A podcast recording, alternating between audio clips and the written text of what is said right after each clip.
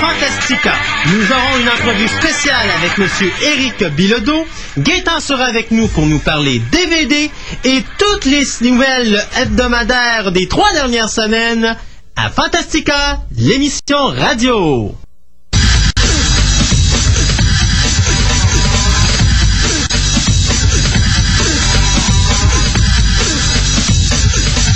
Eh bien, bonjour tout le monde! Et oui, nous sommes de retour après deux semaines d'interruption non voulue.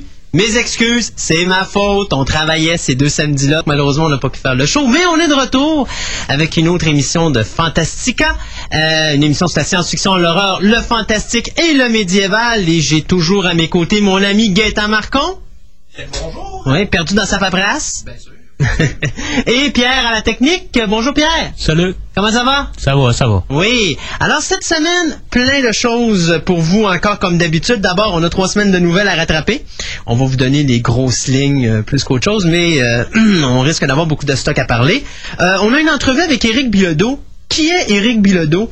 Éric Bilodeau, ben, je ne sais pas si vous vous rappelez, l'année dernière, on vous a parlé d'un fan-film qu'il y a eu sur The Punisher, qui avait été tourné au Québec, qui avait été, dont les effets spéciaux avaient été faits au Québec, et qui mettait en vedette le Punisher versus Wolverine. Et bien, M. Bilodeau est la personne qui est responsable des effets spéciaux. On l'a rencontré en concept euh, au mois de novembre dernier. Et j'ai ramassé une petite entrevue avec lui qui va nous expliquer un petit peu euh, c'est quoi fait son entrevue, sa- son entreprise, euh, parce qu'il fait des effets spéciaux, mais aussi il s'occupe de réalisation de, fan movies. Donc, il va tout nous parler ça pendant son entrevue. Vous allez voir, c'est bien intéressant. Et nous avons notre ami Gaëtan qui va nous parler aussi de sortie DVD. Notre ami Nicolas n'a pas pu venir aujourd'hui nous parler manga animation, mais c'est pas grave, on se reprendra le mois prochain avec lui. Euh, moi, je dirais, étant donné qu'on a plein de stocks, puis je vois euh, que mon ami Pierre est poigné dans tous ses DVD parce que Pierre est tout énervé, il est comme moi aujourd'hui, il est fébrile parce qu'aujourd'hui, on a décidé que pour notre musique thème de l'émission, la trame sonore dont on va présenter des extraits sera nulle autre que celle de Destroy All Monsters de Godzilla. Donc, on va s'amuser comme des fous. Puis là, je le vois, il saute partout derrière son micro. Il se peut plus. Mais avant ça, ben, avant de donner les bonnes, Euh. tu sais, ça se fait des petits plaisirs, il faut donner les nouvelles. Donc, C'est on y va avec nos nouvelles.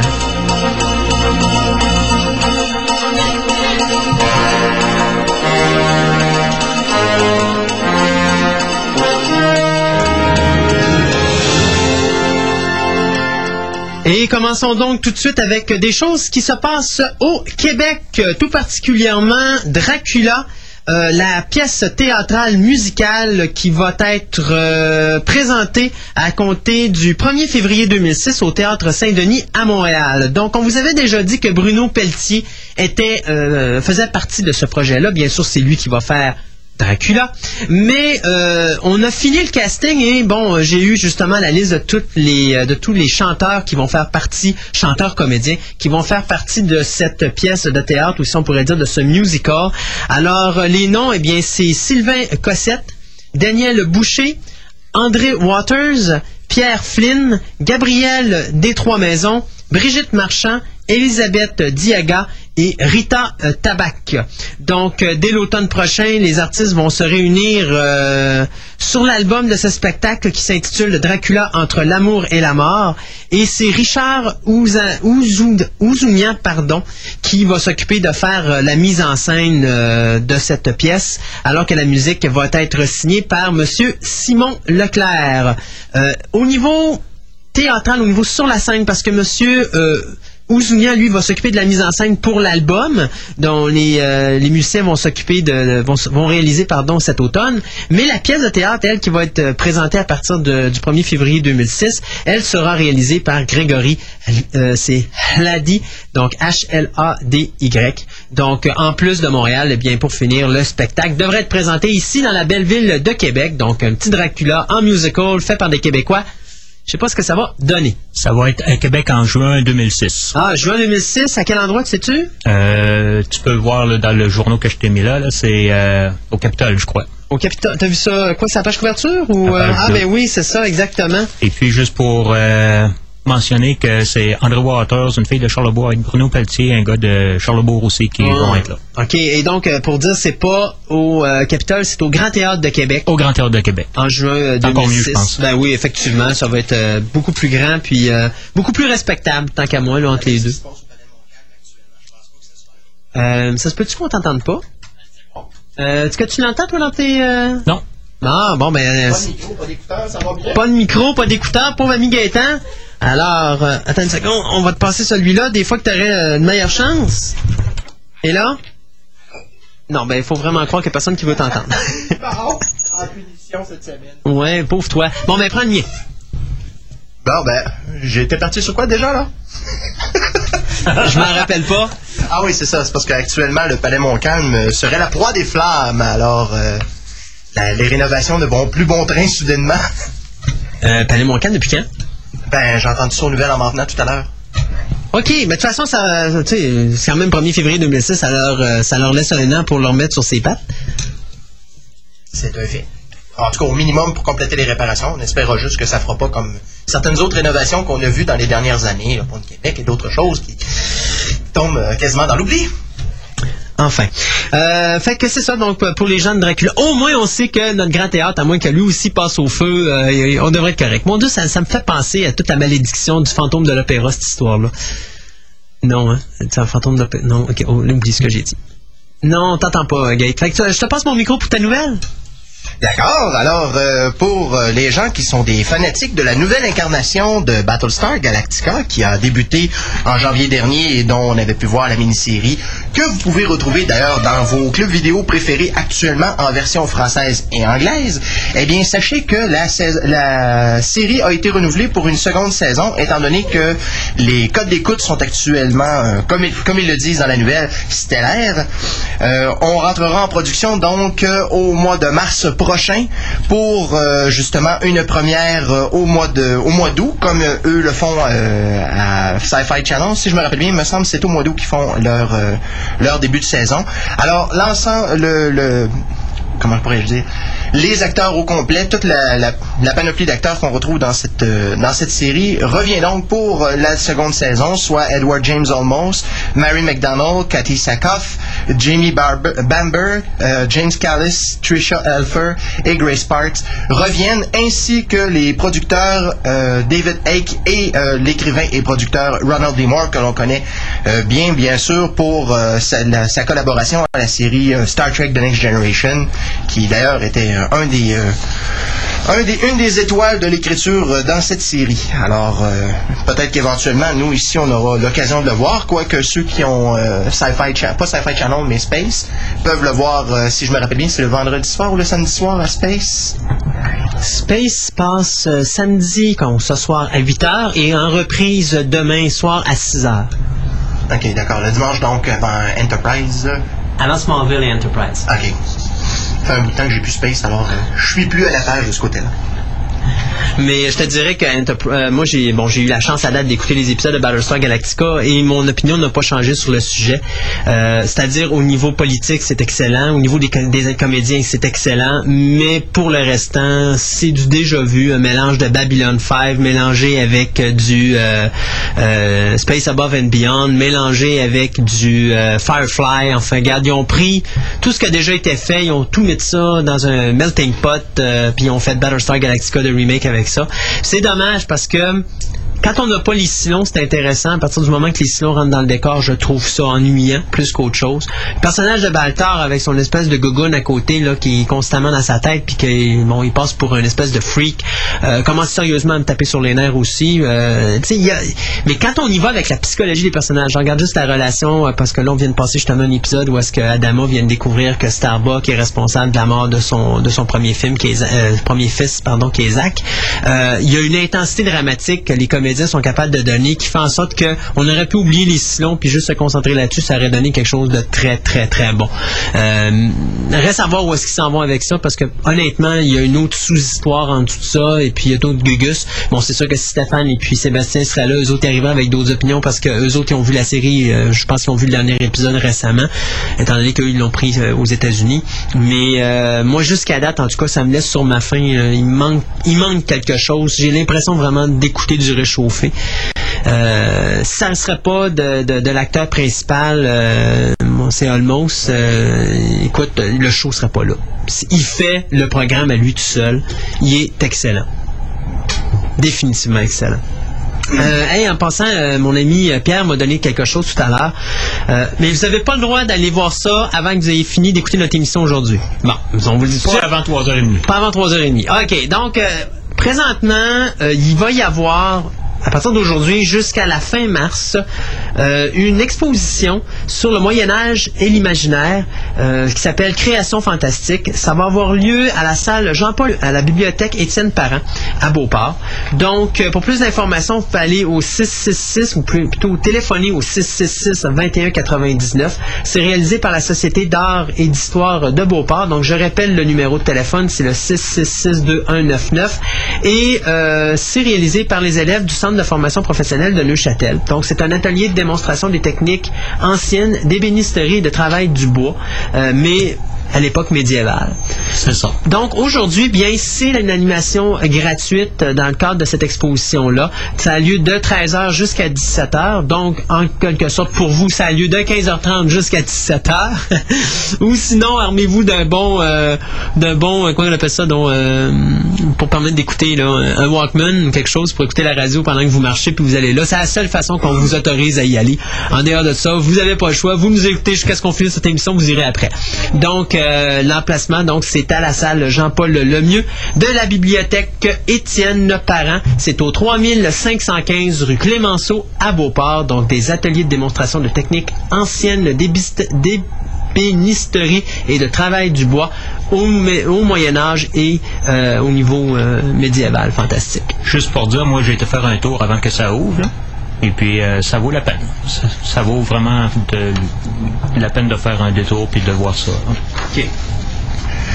Alors, euh, il semblerait bien que nos quatre amis fantastiques, euh, que l'on parle de Reed Richards, de Susan Storm, de Franklin, euh, pas Franklin, qu'est-ce que je dis, Johnny Storm et Ben Grimm. Chicken! Comment ça, chicken?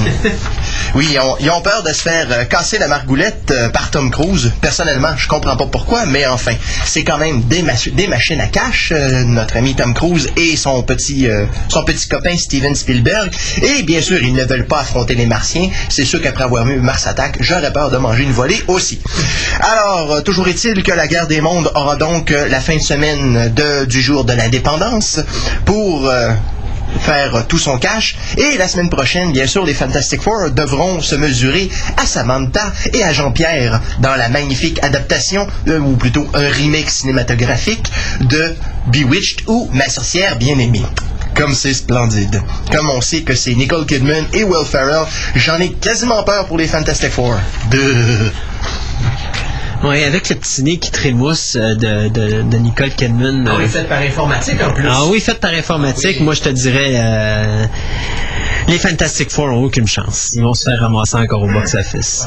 Mais je remarque que j'ai vu les premières photos de euh, War of the World de Steven Spielberg. C'est une excellente décision qu'il soit déplacé de là parce que j'ai vraiment l'impression que ça va être un gros euh, un gros monstre cinématographique puis ça va euh, ramasser beaucoup de petits. Regarde, oublions deux secondes Tom Cruise, ok, mais juste se concentrer sur ce que Spielberg va faire comme réalisation là. Euh, je regarde juste les photos qui ont qui sont sorties sur le net et moi je m'attends à quelque chose de vraiment excellent de la part de Spielberg. Mais en tout cas, on verra quand ça sera sorti euh, en salle. Je sais pas, j'ai hâte au 19 mai. T'as hâte au 19 mai, ouais. J'ai vu les, euh, les photos aussi euh, assez agressives, merci, de ce troisième épisode de Star Wars. Et- Ouais, mais en tout cas, on espère bien sûr que on espère bien sûr que le film sera à la hauteur cette fois-ci. Hein? J'espère. C'est ce que dit Owen- euh, Ewan McGregor. C'est ce qu'il dit. euh, ouais, mais il, disait la même chose aussi du deuxième, puis regarde ce que ça a donné. Ceci dit, euh, moi de mon côté, je vais vous parler. Euh, oh, qu'est-ce- de quoi qu'on pourrait parler? Ah ben oui, ben oui. Pourquoi ne pas parler de, nos- de mon ami John Carpenter? Oh. Hein? Ben oui, vous savez, on vous l'a dit il y a quelques mois, le remake de The Fog s'en vient et on a euh, engagé ou embauché les deux premiers comédiens qui joueront dans cette nouvelle adaptation euh, du euh, du classique de John Carpenter réalisé en 1980, donc euh, The Fog, le brouillard. Alors, Revolution Studio, qui va produire le film, a donc annoncé cette semaine qu'ils avaient embauché Tom Whelan, Bien sûr, vous euh, reconnaîtrez M. Whelan pour son personnage de Clark Kent dans la série Willing. euh, Wheeling, oui, excusez-moi.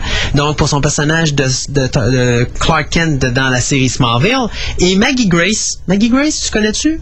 Maggie Grace, j'ai vu le nom ce matin, j'ai vu où c'est qu'elle jouait, mais je me rappelle plus. J'ai comme un oubli, euh, comme quoi le visage était pas très euh, très mémorable. Mais ceci dit, les deux comme c'est les deux comédiens principaux de cette nouvelle version, dont le scénario est présentement écrit par Cooper Lane, qui se base bien sûr sur le scénario original de John Carpenter et Deborah Hill. Et euh, le réalisateur Rupert Wainwright va réaliser lui cette nouvelle édition, qui sera produit, attention, par Deborah Hill. David Foster et John Carpenter lui-même. Donc Carpenter demeure dans son univers du brouillard. Pour ceux qui n'ont pas vu l'original, vous avez manqué quelque chose, ça vaut la peine de le prendre. Il existe en DVD, MGM en plus qui le produit, donc vous devriez avoir ça pour une dizaine de dollars, pas plus. Euh, c'est sûr que c'est un film des années 80, mais quand même, techniquement parlant, c'est quelque chose à voir. Surtout de voir la façon que Carpenter s'est amusé à faire bouger son brouillard. D'ailleurs, c'était bien drôle parce que durant la production, Carpenter disait qu'il voulait que son brouillard aille, mettons, genre de gauche à droite, mais à cause du vent, le brouillard s'en allait dans l'autre direction. Alors, ce qu'on était obligé de faire, c'est de tourner la pellicule de bord pour que le brouillard aille bien de gauche à droite, même si, quand ils l'ont tourné en vrai, il s'en allait de droite à gauche. Euh, donc, euh, l'histoire, bien, c'est simplement la vengeance d'un équipage de pirates qui sont devenus, bien sûr, des fantômes et qui, à leur centième anniversaire, décident de d'enter et d'aller chercher, je me rappelle plus le nombre de victimes, euh, je pense que c'est sept ou neuf victimes euh, pour se venger justement des descendants des gens qui ont été responsables de leur mort parce que l'histoire de base c'est que ces pirates-là euh, se, basaient sur un phare ou euh, sur quelque chose en tout cas qui ressemblait à un phare pour se diriger pour éviter les rochers euh, de l'emplacement. Mais on s'est servi du phare pour mal les diriger pour se débarrasser d'eux autres. Et ils ont échoué bien sûr sur la côte de cette petite île-là dont le nom m'échappe et bien sûr, ben, 100 ans plus tard, ils reviennent se venger sur les descendants. Donc, ils viennent chercher un certain nombre de victimes pour, par la suite, euh, s'en aller et disparaître euh, dans le brouillard, comme on dit. Donc, euh, The Fog, moi, j'ai bien hâte de voir. En tout cas, au moins, Carpenter aura plus besoin de se battre pour euh, diriger son, son brouillard. Va probablement être réalisé en informatique. Pour le restant, moi, je sais que j'avais bien aimé l'original. Et à l'allure que vont les remakes ces temps-ci, et surtout à la qualité de films, parce qu'il faut se dire que depuis quelque temps, les remakes qui sortent de vieux films d'horreur sont de très bonne qualité. On n'a qu'à penser à Dawn of the Dead, Texas Chainsaw. Ben, je me dis, avec un peu de chance, on devrait avoir encore là quelque chose de, de très bon. Ben, même Willard aussi. Euh, Willard, oui, fait, Willard était. C'est dommage, Willard n'a pas eu. a pas eu le respect qu'il aurait dû avoir parce que c'était vraiment un excellent film. Pour avoir plus de respect, probablement qu'il aurait fallu Rodney Dangerfield. Ah ben Oui. non, c'est vrai, il n'y avait jamais de respect, lui. Alors, euh, étant donné que j'ai déjà euh, lancé le bal euh, avec la station Sci-Fi Channel, eh bien, on va continuer, étant donné qu'il y a quand même des gros noms qui s'ajoutent aux séries qui vont commencer l'année prochaine, soit Stargate SG-1 et Stargate Atlantis. Stargate qui revient pour la neuvième saison, alors qu'Atlantis va commencer sa seconde. Regarde, tu m'entends? Hein? Qu'est-ce qui se passe? Ben voilà, j'ai Pourquoi fait. il marche? Ben parce que c'est moi qui l'utilise et non pas toi. Bon, ça y est, je suis comme au Craven, I am cursed. Bon, alors, euh, bien sûr, pour parler euh, des, des noms qui nous concernent pour la série Stargate, il y a le comédien Louis Gossett Jr. qui avait gagné un Oscar euh, de, pour meilleur acteur de soutien, si je me rappelle bien, pour Officier Gentleman en 83, Ça se peut, oui. me semble. Alors, Il avait pas été nominé pour Enemy Mine aussi? Ça se pourrait là, je pourrais pas te dire. Je me rappelle pas des nominations. À cette époque-là, j'écoutais malheureusement pas les Oscars. Ou du moins, j'aurais dû l'écouter à cette, Ça a à changé. cette époque-ci, parce que maintenant, ça vaut même plus la peine de l'écouter tant qu'à moi. Ben c'est ça. Euh, et euh, c'est ça, il va incarner à ce moment-là un Jafar euh, qui euh, s'associe à Tilk, l'autre Jafar qui est dans euh, le groupe de SG-1. Euh, c'est un leader justement et euh, il va essayer tranquillement de mener les Jafar euh, sur une nouvelle voie. En quelque sorte, c'est une histoire de Jafar. Oui, c'est cela. Euh, on ne connaît pas encore le nom du personnage qui va interpréter, mais ça, de toute façon, ça devrait sortir dans les prochaines semaines. D'un autre côté, il y aura le comédien Beau Bridges, le fils du défunt Lloyd Bridges et frère de Jeff Bridges, qui va se joindre aussi euh, à l'équipe de SG-1 en remplacement euh, de Jack O'Neill, puisque Jack O'Neill était actuellement, si je me rappelle bien, euh, à la tête du SGC. Oui. Eh bien, lui, il va devenir euh, commandant du département de la sécurité intérieure de la planète. Donc, il va remplacer le poste qui était occupé par. euh, Comment il s'appelle le comédien? Il parle du General Hammond, mais C'est ça. En tout cas, il est chauve, là. C'est ça. Celui qui faisait euh, Dans Twin Peaks. dans Twin, qui jouait dans Twin Peaks et dans euh, Look Who's Talking aussi. Euh, c'est ça. Alors, le General Hammond, on ne sait pas encore qu'est-ce qui va se produire avec lui, mais toujours est-il qu'il sera remplacé par Hank Landry, oh, euh, qui sera interprété par Beau Bridges. Pour moi, il va devenir un Jaffa. Peut-être. Euh, il y a Jaffa- déjà le, il y a déjà Ouais. le look, Mais juste remarque pas la couleur. faut, faut en affaire parce que Stargate a l'air, de la façon que tu nous en parles, là, ça a l'air d'une histoire entre Jaffa et Lee Bridges. Donc, il va devenir un Jaffa Bridges. Ah, ça se peut, ça se peut. Euh, outre ça, bien sûr, on avait parlé précédemment de la présence de Ben Browder qui jouait euh, le personnage de Crichton dans la série Farscape, euh, et aussi de Mitch Pileggi qui interprétait le rôle, comment il s'appelait, c'était Skinner? le c'est? Skinner. Eh bien, lui aussi sera euh, présent à quelques reprises dans euh, la série euh, SG-1 et aussi dans Atlantis. Alors, il y a quand même plusieurs noms qui vont s'ajouter.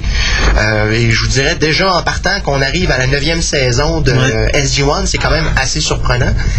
Bien sûr, il y a toujours Atlantis qui commence sa deuxième. Si ça continue, ils vont peut-être finir par aller rejoindre les Simpsons. Quand au moins, la- que la huitième saison de Stargate SG-1 a plus de tonus que la huitième de The X-Files, donc au moins on peut déjà supposer qu'avec la neuvième, ça risque d'être plus intéressant avec la neuvième de The X-Files. Mais ceci dit, j'ai hâte de voir ce qui va se passer parce que les codes d'écoute sans Richard Dean Anderson pour euh, Stargate, c'est pas très fort. Donc ça risque d'être pour eux difficile s'ils doivent se débarrasser du personnage ou s'ils doivent le mettre à temps partiel. Parce que Hammond était loin d'être un temps plein dans, dans Stargate. Là. Donc, c'est sûr que si on met euh, notre ami euh, Richard Dean Anderson euh, à temps partiel dans Stargate, ouh, les codes d'écoute vont descendre assez drastiquement, j'ai comme l'impression. Ouais, mais si on fait juste changer euh, son statut, je crois pas que nécessairement on va le voir moins dans la série. Là. Je sais pas. À moins qu'ils veulent se concentrer Regarde, niveau de la production. déjà, déjà là, il commence tranquillement à se tasser de la série. D'ailleurs, cette année, il y a des, beaucoup d'épisodes où il n'était pas là. Et déjà, les codes d'écoute ont descendu. Quand on l'a vu réapparaître, les codes d'écoute ont monté drastiquement. Donc, vraiment, sans cet acteur-là, le show va pas nulle part. Et Stargate Atlantis, ben, les codes d'écoute sont en baisse également. Donc, Atlantis, ben, pas Atlantis, mais je veux dire, Stargate comme tel, l'univers, là, il est bon, il va passer une crise. Euh, il va falloir qu'il essaie de s'arranger pour passer à travers euh, sans difficulté parce que Richard Dean Anderson, c'est bien le fun, mais à un moment donné, il faut voir autre chose. Là. Faut croire a dû dire à la production LTS, Life's Too Short, euh, son motto officiel. Quand tu veux plus faire de quoi. Ah, LTS! Tant que ça descend pas au niveau de médiocrité de Earth Final Conflict. Ah, ouais, bon. les ça, dernières saisons, c'était plus Earth Final Conflict. Là. Il commençait à être soggy dans le... Ben là, de toute façon, regarde, on peut tous s'entendre que dès la saison 1, qui était excellente, important. Ça a commencé à être le bordel à partir du moment qu'ils ont changé l'acteur principal dans saison 2. Puis après ça, ils ont fait d'autres changements pour la saison 3 parce qu'ils sont dé- débarrassés de Lily, Marquette. ouais, euh, parce qu'elle est tombée enceinte, puis là, ils voulaient plus l'avoir sur le plateau. Puis elle, de toute façon, voulait s'occuper de ses schmoons. Après ça, t'as, euh, mon Dieu, comment s'appelait le personnage principal dans la race extraterrestre? C'est euh, Dawn ou quelque chose du genre? Dawn, ouais. Ouais, bon, Ouais, elle, c'était une femme aussi. Elle est tombée enceinte à la fin de la troisième, à la fin de La la, quatrième, la- ouais, c'est ça. Donc là, même chose, ils s'en sont débarrassés. Mais elle est tombée dans la Ils sont de... débarrassés de quasiment tous les acteurs principaux à la fin de la quatrième, parce que même la M. Kincaid, il était plus là. Non, il restait juste la, la, la, la demoiselle blonde qui avait amené puis qui était tellement poche comme actrice, qui ont amené dans quoi troisième saison? En tout cas, ils l'ont amené pour remplacer euh, euh, bon, Lily Marquette, c'est ça. Non, regarde, c'est une série là que c'est. J'ai jamais compris pourquoi ça avait toffé 5 ans. Mais la première saison était bonne. L'acteur, je l'aimais beaucoup et j'ai trouvé ça bien plate quand ils s'en sont débarrassés entre la première et la deuxième saison. Mhm. Mais ça, c'est à peu près la même histoire que Babylon 5. C'est l'acteur principal, je le trouvais bien plus intéressant que Sinclair, je le trouvais bien plus intéressant que Sheridan. Et Tu euh, l'as écouté récemment? Je te dirais que c'est pas mal 4,30 sous pour une pièce. ouais, mais j'avais plus de charisme l'acteur qui faisait Sinclair que l'acteur qui faisait Sheridan. Moi, Bruce, Bruce Boxleitner, je m'excuse, je le trouve superficiel dans Babylon 5, comparativement à Sinclair où, même si c'était pas un grand comédien, il y avait une prestance à l'écran qui était beaucoup plus intéressant pour le show que Sheridan. Je pense que c'était la synergie qui se développait entre lui et les autres personnages, Oui. là où c'était beaucoup moins présent avec les, les autres comédiens. Effectivement. Les, les personnages secondaires dans Babylon 5 étaient quand même assez forts, là, qu'on parle euh, de Andrea Catsulas qui faisait Jakar ou Peter Ouais. Jurassic qui faisait Rondo. Ces deux-là, oui, numéro un, je suis d'accord avec toi. Sur toute la ligne d'un bout à l'autre, ces deux acteurs-là, tu les enlèves du show, puis je pense que Babylon n'aurait même pas toffé deux saisons. Mais la problématique au niveau du personnage principal, il est supposé tenir le show sur ses épaules. Moi, tant qu'à moi, Sheridan, même si beaucoup de monde l'aime, puis je sais que je vais me faire matraquer quand je vais sortir de set parce que ma blonde est une des premières à adorer Bruce Boxleitner. Regarde, je suis pas capable. Entre les deux, j'aime mieux, j'aime mieux Sinclair que Sheridan. Mhm. J'aime beaucoup mieux Sinclair. Je suis d'accord que Sheridan ou Bruce Boxleitner est un meilleur acteur que c'est Michael O'Hare, si je me Michael trompe pas. Oui. Euh, c'est sûr qu'il est un meilleur comédien, sauf que la prestance physique sur l'écran, je suis désolé, mais Sinclair avait une bien meilleure présence physique que Sheridan Mhm. au niveau de la station. Il avait plus l'air d'un commandant de, de, de- de station, puis il allait mieux avec Ivanova que Sheridan. Mhm. Tu sais, ça avait l'air, euh, tu l'écœures pas parce que si tu l'écœures, il va te ramasser dans le mur, alors que Sheridan, c'était plus genre, il va, pleu- il va partir à pleurer, puis après ça, il va, il va aller voir sa maman. Tu sais, c'est pas du tout le même charisme, là. Euh, Quand Bruce Boxleitner se fâchait, j'y croyais pas. Quand Sinclair se fâchait, il n'y avait pas besoin de se fâcher. Il faisait juste froncer les sourcils un petit peu, là, puis là, tu disais, OK, je vais pas l'écœurer, parce qu'il y avait une prestance incroyable. Tant qu'on mentionne pas le pilote, tout va bien. Parce que Oui. Sinclair fâché dans le pilote, ça passait pas, mais pas par Non, effectivement. Mais on parle de la première saison. Mm-hmm. Donc, euh, mais en tout cas. Mais parler de série défunte à future série défunte, euh, on va parler de, de Enterprise. Free Enterprise. Oh mon Dieu, oui. Bon, alors, euh, les fans aux barricades. euh, OK, excusez-moi là. Je me retiens pas rire. OK, j'ai vraiment le goût de rire, mais enfin. Euh, Il y a euh, des fans qui ont décidé qu'ils voulaient pas que Star Trek Enterprise meure. Même certains ont dit que c'était les plus belles choses qui s'étaient faites au niveau de Star Trek depuis les 18 dernières années. Je sais pas s'ils étaient dans le coma pendant ces 18 années-là, mais moi je m'excuse, mais Star Trek Enterprise n'arrive pas à la cheville de Deep Space Nine, loin de là. Et euh, je constate que les meilleurs épisodes de Star Trek à date se trouvent pas mal au niveau dramatique dans, dans Deep Space Nine. Parce qu'il y a des méchants bons épisodes dans Deep Space Nine au niveau lourdeur dramatique. On prend juste euh, l'épisode où est-ce que t'as euh, le fils de Cisco qui se ramasse la planète, où est-ce qu'il est en état de guerre entre les Dominions et puis euh, la Fédération. Oui, oui, ok, d'accord. Et il y a des méchants bons épisodes là-dedans, puis euh, la chimie des personnages, je la trouve tellement géniale.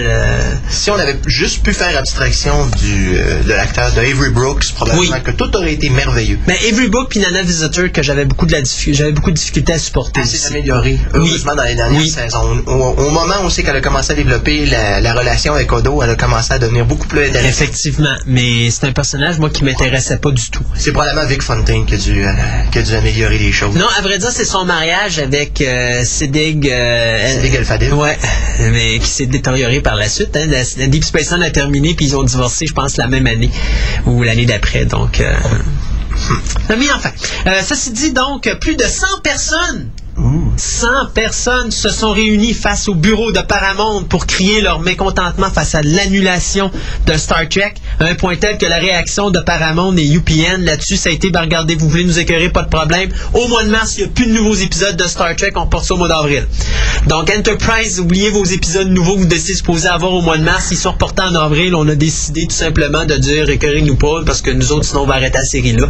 Je pense que UPS et euh, Paramount, présentement, euh, Enterprise, c'est mort, c'est mort, parce que les codes d'écoute sont pas là, et de toute façon, ils perdent beaucoup d'argent avec ça, donc ils se disent, euh, regardez, on vous fait déjà la, gentillesse de finir la saison, là, mais bon. Par exemple, Jonathan Frakes a annoncé, il a confirmé euh, que Marina Sirtis et lui reprendront leur personnage pour la finale de Star Trek Enterprise. J'ai bien hâte de voir où est-ce qu'ils vont s'en aller avec ça. Ouais, euh, c'est à peu près ça. Le langage de Sideshow Bob. Uh-huh. Et c'était quoi le, donc, le site web qu'on nous avait donné il y a quelques semaines, justement? euh, c'est c'est Save Enterprise. saveenterprise.com. En tout cas, pour signer une pétition, mais regardez, je vous dirais, la, ben honnêtement, même si vous allez signer la pétition, ça ne changera rien du tout. C'est fini, Star Trek Enterprise. Il n'y en aura pas d'autres saisons, puis je pense que le message a Ah, de été passé. si vraiment les gens sont si intéressés, qu'ils fassent des moyens de pression, c'est toujours la chose Ouais. qu'on peut essayer. Ben, il a- peut finir par produire des résultats. Je vais te montrer jusqu'à quel point les fans sont vraiment stupides et crackpots. Je suis un amateur de Star Trek, je ne suis pas un fanatique de Star Trek, je ne ferai jamais ce qu'ils vont faire. Ils sont en train présentement de faire une levée de fonds pour ramasser les 32 millions de dollars que ça prend pour faire la prochaine saison. Ils vont vendre quoi? Je ne sais pas. Mais on- de la tirelire, à- euh, pas de la tirelire, mais de la tire à saveur de Trouble? je ne sais pas, mais regarde, on s'entend-tu que c'est complètement ridicule? OK? Il y a fanatique puis amateur. Moi, en tant qu'amateur, ça me dérange pas que Star Trek Enterprise décède parce que moi, contrairement aux autres, je considère pas que c'est les plus belles choses qui ont été faites dans les 18 dernières années. C'est probablement les pires qui ont été faites. Même je pense que Voyager est de beaucoup moins mieux parce qu'il respecte plus l'univers de Star Trek qu'Enterprise l'a fait jusqu'à présent. C'est Le point défaut de Star Trek, là, Enterprise n'est pas sa qualité technique ni ses comédiens. Parce que Enterprise... Exceptionnel au niveau de la production, c'est C'est exceptionnel. ça, parce que Star Trek a toujours été pareil. Il y a une qualité qui fait que tu ne peux pas cracher sur le produit. Là où moi je suis pas d'accord avec Enterprise, c'est qu'ils ont tous été chambardés l'univers de Star Trek. J'ai pas, tout vu les épisodes, fait que je peux pas me permettre de dire qu'ils ont vraiment tout chambardé. Parce qu'il y a beaucoup de fans qui s'offusquent de cette série-là simplement parce que ça va à l'encontre de ce qui a été écrit dans les romans. Ouais, mais ça, Et ça, je m'excuse, là. Ouais. C'est beau les petits trucs. T'as raison. Mais faut pas capoter non plus, là. T'as- raison pour les La romans. littérature, c'est une chose. les- les- la série, c'est autre chose. Mais ça respecte pas ce qui s'est fait tout carrément à la télévision ou euh, au niveau du cinéma. Ça a toujours été dit que l'Enterprise, le premier Enterprise, est celui de James T. Kirk, qui a été fait avec le Captain Pike. Pourquoi créer un autre vaisseau qui s'appelle Enterprise avant ça? Bon, déjà là, en partant, c'est une erreur. OK? Ça- ça- c'est- déjà là, ça, c'est déjà quelque chose que tu peux pas faire. Après ça, le gros défaut d'Enterprise, c'est, je te dirais, la technicalité. C'est-à-dire l'aspect technique, l'aspect scientifique. Enterprise a l'air plus avancé que les Star Trek The Original Series. Or, si tu prends la responsabilité de faire un show qui se passe avant une série comme Star Trek originale, tu te dois de respecter ce qui a été fait. Tu peux améliorer le concept pour faire en sorte que ça soit plus accepté aujourd'hui. Christophe, si t'essaies de faire une technologie qui est devant, qui est derrière celle qu'on a vue dans la série originale, mais malheureusement, les vaisseaux vont, être, vont avoir des belles consoles qui vont ressembler, ils vont ressembler aux jeux vidéo Telstar des années 70. là. Mais malheureusement, tu peux pas arriver avec des écrans tactiles quand il n'y en a pas à l'époque de Star Trek. Il n'y avait pas les budgets pour faire ça, puis ça n'existait pas non, Non, plus. mais n'empêche que si on- par la technologie que tu as à l'époque. Mais si tu te rappelles, dans le premier Star Trek, cette technologie-là, il l'avait pris pour, le, pour renouveler l'Enterprise. Il l'avait incorporée à l'Enterprise parce qu'elle était là, elle est née là. Mais alors, tu vas pas la créer avant quand ils te disent qu'elle est née là. Ouais, mais il faut que tu respectes la technologie d'aujourd'hui et que tu essayes de faire des avancées technologiques qui se peuvent Alors, tu à la des choses. Mais tu ne peux pas, parce que tu as, à mon point de vue, tu as une responsabilité à un produit qui a été déjà fait. Tu ne peux pas te permettre de dépasser la technologie. Écoute, il amène les holodecks. C'est tout ça? Euh, les, comment t'appelles ça dans les... Holosuite. Ah, les holosuites. Il l'amène à un moment donné dans la série, c'est les Klingons qui en héritent de, ce- de, de ça. OK? Parce qu'ils trouvent, ouais, ils trouvent un vaisseau dans lequel il y a une technologie, puis ils font un échange et c'est les Klingons qui vont se ramasser avec cette technologie-là. C'est trop tôt. C'est beaucoup trop tôt. Euh, il. Parce que si tu, si tu penses aux dérivés qui se font de la technologie des holodecks, là, on se ramasse avec un sérieux problème. Parce Oui. que c'est beaucoup plus avancé que la technologie qu'a la Fédération. Là, il y a un problème. Bon, mais c'est ça le problème de Star c'est qu'on ne respecte pas. En réalité, ce qu'on a fait, on a dit on prend TOS, c'est-à-dire la première série originale, on l'a mis au vidange, puis on a fait une série qui précède Star Trek The Next Generation. C'est un petit peu ça. C'est le, c'est la série originale de la nouvelle série qui a été faite à partir de 87, en bypassant la série de Star Trek à certains niveaux. C'est parce que ce que t'as pas compris, c'est que là, on va nous faire un remake de Star Trek, la série originale, bientôt.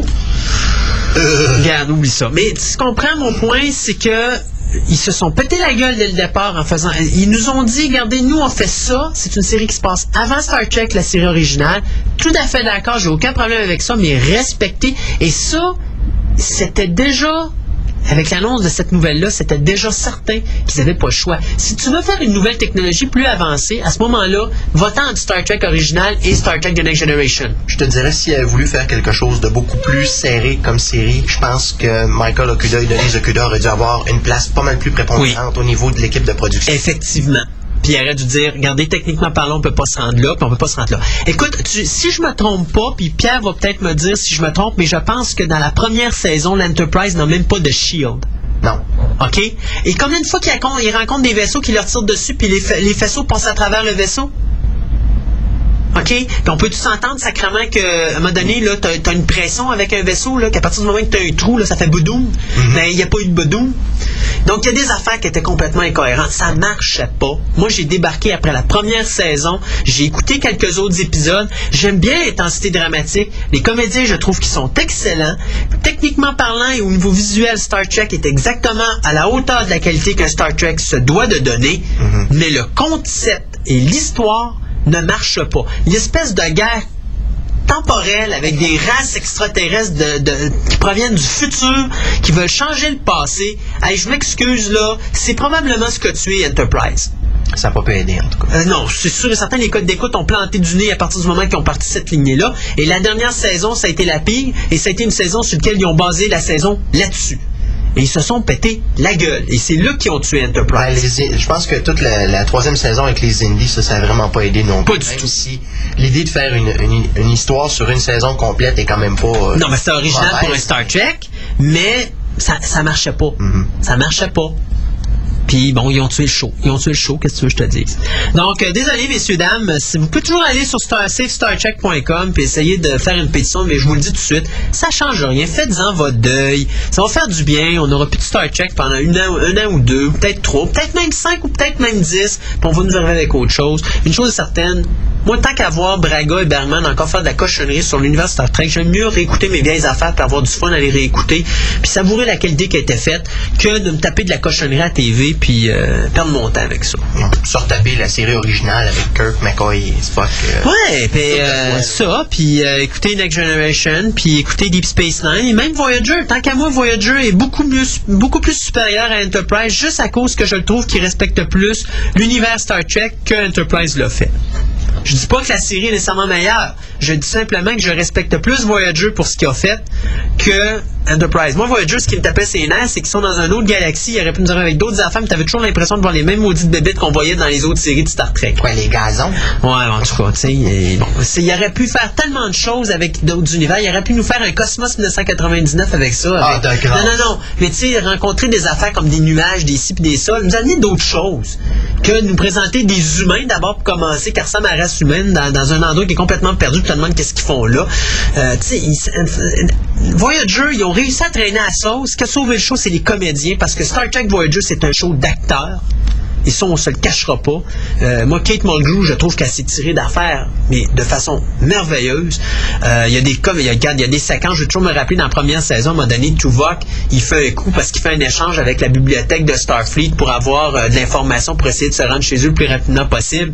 Et juste la face que lui fait Kate Mulgrew, juste le message était passé dans le visage. Je pense qu'elle avait rien à dire à Tuvok. Ça passait dans les yeux, ça passait dans le regard, ça, passait dans l'expression faciale. Et ça, il y a peu de comédiens qui sont capables de faire ça. Je te dirais, tant qu'à moi, le high point de Voyager demeurera toujours le Captain Proton. Oui, ben oui. Ben, ça demeure la- le personnage de, de Paris. Ouais, c'est ça. Parce que Paris, c'est- c'est c'est le show. Là.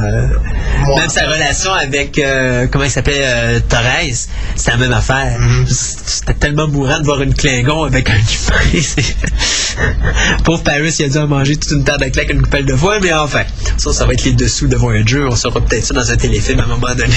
Et dessous. ouh. ça fait que c'est ça, donc Enterprise, euh, pff, enfin, c'est RIP. Ouais, RIP. Alors, de mon côté, encore une fois, au lieu de parler de sequel, cette fois-ci, on va parler de prequel. Ouais, va donc une dernière. Walt Disney s'est emparé des droits d'un livre pour enfants qui s'appelle Peter and the Starcatchers euh, des écrivains euh, Dave Barry et Ridley Pearson euh, qui veulent développer un projet euh, CGI en trois dimensions qui se trouve justement être un, pre- un prequel de Peter Pan dans lequel Peter qui vit dans, notre, dans le monde moderne décide d'amener un groupe de jeunes enfants euh, sur le vaisseau Neverland euh, en essayant de retrouver un euh, coffre qui contient euh, des euh, ils appellent ça du star stuff alors euh, de la poudre stellaire euh, avant que ça tombe dans les mains euh, du euh, pirate Black Stash. Euh, le Black livre-? Ouais, c'est ça. Euh, le livre avait été publié par Disney euh, en août dernier, alors euh, on nous prévoit pas de date de sortie encore pour ce projet-là, mais euh, comme euh, Disney sont très forts sur les suites de leurs euh, classiques, eh bien, pourquoi pas nous en faire un autre, à savoir si ça va être bon. Oui, effectivement. La question se pose, Dieu. Oui, il y a plein, il y a plein de sorties de MGM la semaine passée, des programmes doubles. euh, mon Dieu Seigneur, je regarde ça, les vieux classiques. Ben oui, regarde ça. euh, From Beyond Space. Ah, ça n'a pas d'allure. Il y a bien du stock qui sont sortis. Mais c'est des vieilles affaires qui sont tout simplement ressorties. Mais ça, on vous en reparlera plus tard dans l'émission aujourd'hui. Euh, avant de se rendre à notre entrevue avec euh, Monsieur euh, Éric Bilodeau, euh, bien, on y va avec un petit bout musical que moi et puis Pierre, on va raffoler. Peut-être notre ami Gaëtan aussi. Es-tu un fan de Godzilla? Bah, pas un fan euh, inconditionnel, mais j'aime bien quand même euh, ce sympathique euh, lézard vert de quelques 200 pieds de haut. Alors, on y va avec quelques segments de la trame sonore Destroy All Monsters et on vous revient tout de suite après avec une entrevue avec Éric Bilodeau.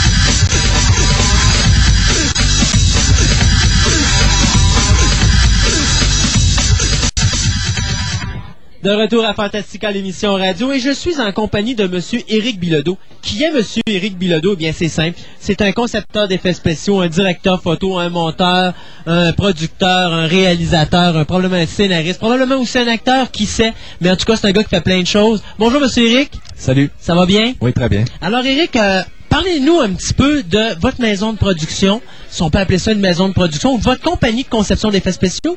Oui, euh, Fictis Production, en fait, c'est une, euh, c'est une compagnie de conception visuelle, effets visuels, en fait. OK. Et euh, à quelque part, c'est euh, c'est comme venu un peu de façon autodidacte, les effets spéciaux. Dans mon cas, moi, ça fait 10 ans que je fais ça. Puis éventuellement, c'est devenu un niveau où est-ce que je commençais à avoir des demandes par d'autres personnes pour faire des effets pour des projets ou euh, pour des publicités ou pour des trucs du genre. Donc, éventuellement, c'est comme venu naturellement, dans le fond, de créer une compagnie euh, à proprement parler. Là. OK. Et vous avez participé à un fan-film qu'on a parlé sur nos ondes, euh, qui était First Round, un film, un fan-film sur The Punisher Oui, avec le Wolverine à l'intérieur. c'est ça, exact. Oui. Qu'est-ce que vous avez fait sur ce projet-là? Bon, d'abord, moi, j'ai été approché par euh, Olivier Xavier, qui réalisait le projet, euh, qui a une compagnie d'effets spéciaux euh, de type mécanique, là, masque en latex, marionnette, euh, trucs du genre, et qui, qui roule sa bosse depuis longtemps quand même, Olivier. Et donc, lui, ce qu'il m'a demandé, c'est de faire la direction photo et les effets numériques. Donc, tout ce qui était d'effets de post-production. Donc, euh, je suis monté avec eux, on a tourné au New Jersey. On est allé une semaine là-bas pendant la mi-session parce que maintenant j'enseigne, je suis professeur maintenant en ATM à Jonquière. Et euh, en fait, euh, on a tout tourné ça, on a canné ça en une semaine. Et ensuite, ça a été le processus de post-production à proprement parler. J'ai fait le montage. Finalement, je me suis retrouvé à faire le montage aussi. Puisque je faisais aussi les effets, puis j'avais la, la majorité des rushs à la maison, donc euh, c'est comme venu un peu euh, Fait que la seule chose qu'il n'a pas fait, c'est l'acteur principal et la réalisation. genre. À peu près. Hey, mais vous avez décidé de faire vos propres productions, Oui. euh, en plus de faire vos propres effets spéciaux et tout et tout. Oui. Mais avant qu'on embarque là-dessus, moi, je veux savoir, un, d'où il vient, Eric Bilodeau? Deux, c'est quoi qui a donné l'idée de faire des choses aussi folles que ça? Parce que ça Euh, demande du temps, de l'énergie, beaucoup de travail et pas beaucoup de rémunération. Non, en effet. En effet, mais c'est ce qui m'a permis d'être engagé comme professeur maintenant. ben, c'est ça. en effet visuel et, et post-production. En fait, euh, moi, je bon, je suis, ben, j'ai toujours demeuré à Chicoutimi. Euh, je suis né à Toronto pendant les études de mon père, mais disons que de façon générale, là, j'ai toujours demeuré à Chicoutimi. OK. Euh, j'ai fait l'ensemble de mon travail là-bas. En fait, il y a dix ans, moi, j'ai toujours été un gros amateur de science-fiction. De fantastique et d'horreur aussi, mais euh, je je savais que je voulais m'en aller vers un créneau de science-fiction. Et euh, en fait, je me suis comme retrouvé à une espèce de croisée des chemins il y a 10 ans. Je me suis dit, soit que j'attends de trouver des gens qui ont les moyens de produire les effets que je veux faire, puis euh, ça viendra quand ça viendra. Ou soit que j'essaye de mon côté, je fais des tests, euh, un peu n'importe quoi, puis éventuellement, ça va probablement donner quelque chose d'intéressant. Alors finalement, c'est cette voie-là que j'ai décidé de suivre. Ça a pris un bon, je dirais, facilement 5 à 6 ans avant que les expérimentations commencent à donner des choses qu'on peut vraiment dire qui sont de niveau professionnel, puis qui ont fait que j'ai pu me faire remarquer. Là. Euh, mais ça a été un processus. faut pas être pressé, évidemment. faut être très convaincu. Et euh, ensuite, très convaincant aussi, parce qu'on fait pas les films tout seul. Non, effectivement. Donc, euh, c'est un peu ça, le- vraiment le parcours. là. euh, ça fait Et vous depuis... avez eu à euh, un moment donné l'idée d'ouvrir votre compagnie, c'est ça, qui est enregistrée ou incorporée? enregistré. Enregistrée. Ouais. Et à ce moment-là, vous avez commencé à faire des productions sous le nom de votre entreprise. En fait, ouais, c'est ça. Ben, je faisais euh, des des choses qui demandaient en fait des effets visuels, par exemple des accidents de travail, euh, des publicités, euh, toutes sortes d'éléments, euh, de la conception visuelle aussi, du design de production, des choses du genre. là. Vous avez combien de productions réalisées par vous jusqu'à présent? Réalisé par moi, je dois en avoir environ une quinzaine. Sur combien de temps? Euh, Sur les 10 ans. Sur dans 10 le ans? fond. Et euh, j'ai travaillé sur facilement une douzaine ou même peut-être plus de projets de d'autres personnes. Là. Euh, quelquefois des collaborateurs à moi, puis quelquefois des gens qui avaient vu mon travail puis qui voulaient que je travaille pour eux pour euh, direction photo, effets visuels, des choses comme ça. Euh, quand le projet, je le trouvais intéressant. Moi, je, je- je suis d'une euh, d'une nature assez collaborative. Euh, je pense que au niveau où est-ce qu'on on travaille souvent un petit peu sans, sans argent, euh, c'est par l'échange qu'on arrive à des résultats. Donc, euh, c'est un petit peu ça que j'ai essayé de mettre en pratique. là. Donc, à ce moment-là, vous avez ouvert la, pré- la- votre maison de production. Sous votre maison de production, est-ce que ça fait longtemps qu'elle est ouverte? euh, Ça fait depuis 2000. Depuis 2000, donc. Euh, Qu'elle est enregistrée officiellement. Ouais, là. Je, je donc à faisais déjà des ans. contrats avant, mais Et donc, sous la maison de production que vous avez créée en 2000, vous avez réalisé combien de projets depuis là? Euh, ben, c'était jamais exactement sous la maison de production, c'était plutôt euh, de mes propres poches personnelles. Mais c'était toujours, euh, je mettais toujours la maison de production parce qu'à quelque part, ça faisait une visibilité pour elle aussi. Là. Ça fait donc depuis de- depuis 2000. Euh, dès, dès que j'ai ouvert la maison de production. En fait, le nom existait déjà, c'est juste pas enregistré. Donc, Mhm. même ça fait plus longtemps que ça, je pense. Euh, Je fais le tour, je pense que oui. Donc, à ce moment-là, vous faites vos premières productions et vous avez participé à des festivals. Oui, beaucoup de festivals. Ici en province, euh, j'ai fait à peu près tout ce qu'il y a de festival, à part le festival chez nous au Saguenay. Tu serait peut-être temps de commencer, hein? On verra. On regarde toujours dans la cour des voisins, Ah, on regarde ouais. pas la nôtre. Bah, enfin, là, j'ai présenté mon dernier euh, à la sélection. On verra euh, pour à ce niveau-là. J'ai fait les rendez-vous du cinéma québécois. J'ai fait plusieurs vitesses lumière. Se passe dernièrement, on a gagné avec mon dernier film meilleur effet visuel. Ça, c'était lequel film? Passage? Passage. Puis vous Ouais. avez gagné à quel endroit? À Spasme. À Spasme. Il y a donc euh, C'est un deux festival semaines. de films... Euh, Science-fiction et fantastique. Oui, Ben, un peu plus, ben, pas et- et professionnel, horreur, là, mais c'est ça. Ben, en fait, il n'y a pas de limite en tant que tel. Ça peut être autant du professionnel que de l'amateur. Il y a eu quand même des productions là-dedans qui avaient des, des budgets assez, euh, Ah oui, assez intéressants. là, ouais. C'est comme Vitesse Lumière distribué aussi. par des grosses maisons de distribution. Non, mais là, on parle de court-métrage. C'est Donc, euh, c'est sûr que le potentiel commercial est, est plus limité. Là. OK, effectivement. Et donc, vous avez gagné le prix des meilleurs effets visuels. C'est ça, exactement. Ça devait être quelque chose d'intéressant.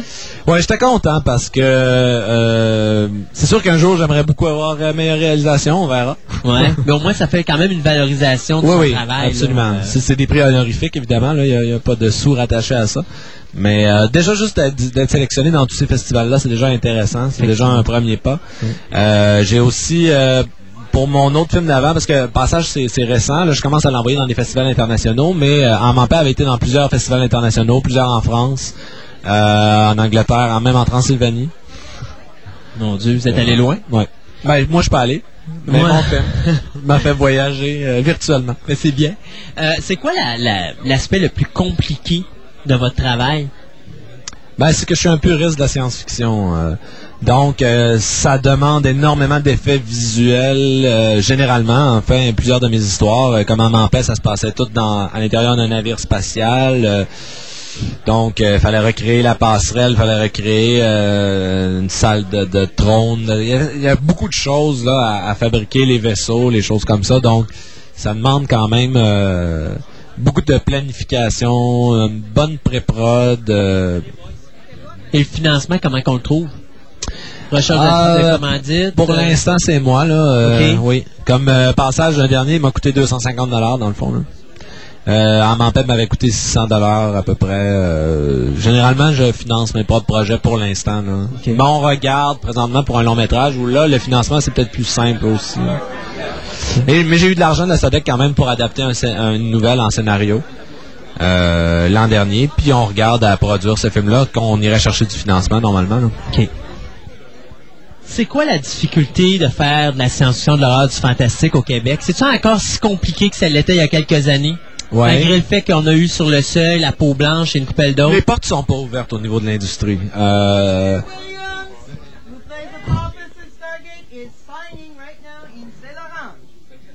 Alors, on a eu une bonne annonce pendant qu'on parlait, donc. Euh, en fait, euh, Pour que les gens comprennent, non, non, pas de problème, mais pour que les gens comprennent, on, on est à concept présentement live, donc il peut pas y avoir plus live que non, ça. c'est- absolument, tout à fait. J'ai même pas osé interrompre. Ben voilà. intéressant.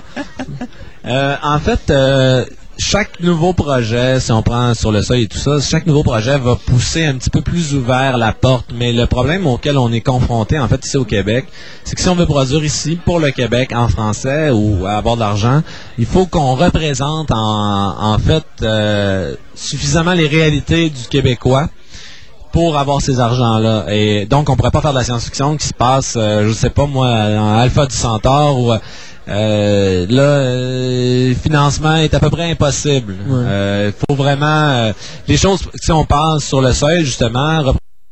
représentait beaucoup la, la réalité du Québécois. Euh, euh, Il y avait euh, la religion, euh, les tabous religieux qui sont très très ancrés dans la dans la- l'inconscient collectif québécois. Donc là, ça passait. Mais euh, on aurait difficilement pu faire passer ça à quelque part d'autre ou euh, même dans un lieu, mettons, qui est inconnu ou est-ce qu'on sent pas nécessairement que c'est des Québécois qui vivent là. Donc ça, c'est une des réalités à laquelle on est vraiment confronté. Euh, c'est pas impossible, mais ça va être un processus à long terme là, de faire accepter euh, ces, ces modes-là. Est-ce que c'est pas une réalité frustrante jusqu'à un certain point? Oui, mais D'un côté, je trouve que le Québec, on se met des portes pour rien. Il me semble Ben, on que- consomme énormément de science-fiction ailleurs, puis on accepte très bien que ça se passe n'importe où, mais Ouais. ici, on l'accepte très mal. Ouais. Euh, c'est une question euh, sociale, à quelque part. là. Puis ça va, euh, je pense qu'éventuellement, ça va changer, mais euh, ça, ça va prendre un, certain temps quand même. Ça va prendre une génération, je pense. Minimum. Gros minimum. Si les gens veulent connaître un peu plus votre travail, veulent voir un petit peu ce que vous avez fait, je suppose que vous avez un site web sur lequel vous avez certaines de vos œuvres qui sont euh, placées. Moi, j'ai le site web euh, www.fictis.net, F-I-C-T-I-S comme, euh, je sais pas, sabre laser, tant qu'à être là-dedans. Et euh, donc, il y a certaines de mes productions jusqu'à Amant 3 qui sont là-dessus. Donc, Amant 3, c'était il y a deux ans. Euh, Il y a, bon, euh, Le Punisher, on peut retrouver le film sur euh, coreysosner.com, C-O-R-E-Y-S-O-S-N-E-R.com. Euh, Il y a aussi le fan-film L'étape, dont on n'a pas parlé ici, mais sur lequel Ouais. j'ai participé aussi à un fan-film de Star Wars, euh, qui va être sur le site euh, des productions Néophyte. C'est néophyte.lunéar.com, L-U-N-E-A-R.com. Né- Néophyte étant euh, N-E-O-P-H-Y-T-E. Mais je pense que c'est quelque chose qui vient d'être fait, ça. hein? Oui, oui, oui, Sur oui, le oui. point de sortir, là. euh, Exactement, mais on l'a présenté aujourd'hui d'ailleurs à Concept, euh, une bonne euh, réception, c'était bien. C'est un, un montage terminé à genre 95%. Là. OK. Euh, sur celui-là, j'ai fait un peu la même chose aussi, direction photo, euh, peaufinage des effets visuels, euh, sabre laser, ces choses-là, et euh, montage, en fait, euh, tout la- le côté post-prod. là. Ben, donc, j'invite les gens à aller voir votre site web, question de vous familiariser. Est-ce qu'il y a quelque chose que vous voulez rajouter? Euh, oui, euh, c'est vrai, j'oubliais. Il y a Passage, mon dernier film, qui est pas sur mon site en tant que tel, mais qui est sur le site de Glitchfest. On a passé au Glitchfest euh, il y a euh, un mois de ça à peu près. Ok. C'est glitchfest.com, g l i t c h f e s t.com. Il faut aller voir dans la dans la programmation en ligne de cette édition-ci, qui est la cinquième, si je me souviens bien.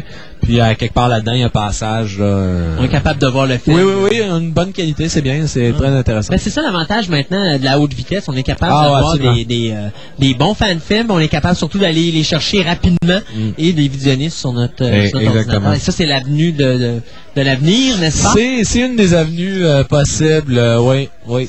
quelque chose de vraiment important. Puis moi, je trouve que de plus en plus, grâce à l'Internet, on a beaucoup de possibilités, nous les fans. Maintenant, est-ce que les maisons de production sont aussi heureuses que ça? Ça, on en- ça sera une autre histoire. On pourra faire un débat Pour l'instant, c'est pas trop problématique parce que la qualité qu'on retrouve sur Internet, ah, bah bon, euh, disons en live là, euh, c'est pas nécessairement la même qualité que ce qu'on va voir sur les DVD. Ça, ça arrive, mais c'est quand même assez peu fréquent. Euh, mais éventuellement, ouais, ça peut devenir un peu problématique au niveau de distribution là, parce qu'on peut se ramasser, on pourrait se ramasser des copies de très très bonne qualité de certaines productions directement sur Internet, en faire des bootlegs. euh, Ouais. C'est la difficulté. D'ailleurs, les fanfilms, c'est un des problèmes qu'on a, c'est les bootlegs. Là. Euh, Je veux dire, on, nous, on peut pas faire d'argent là-dessus, mais il y a des gens qui, qui font des copies de ces films-là puis qui font de l'argent, tu sais. Ouais, hein, effectivement. Euh, Eric, merci beaucoup Ça me fait de votre participation. Donc, on invite les gens à retourner sur votre site, juste à redonner l'adresse. Fictis.net, F-I-C-T-I-S, comme sabre laser. point .net. OK. Et à ce moment-là, ben, les gens peuvent aller voir vos productions. Euh, nous, on s'arrête quelques instants, l'instant d'une petite pause musicale, et on vous revient tout de suite après avec une autre chronique.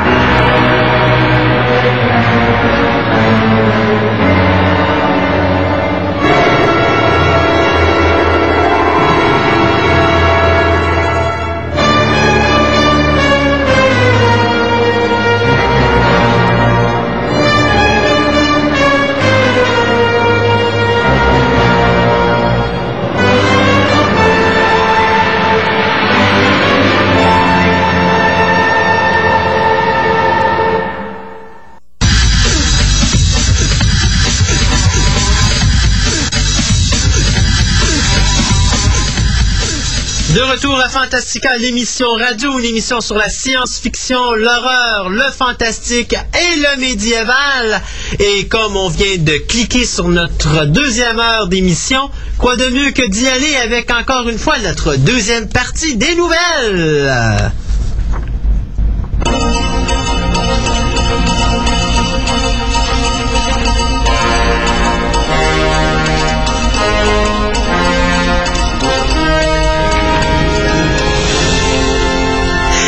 Je m'amuse avec mon ami Gaëtan à faire euh, à mâcher ma gomme comme ça à la radio. Et là, il me regarde, ça.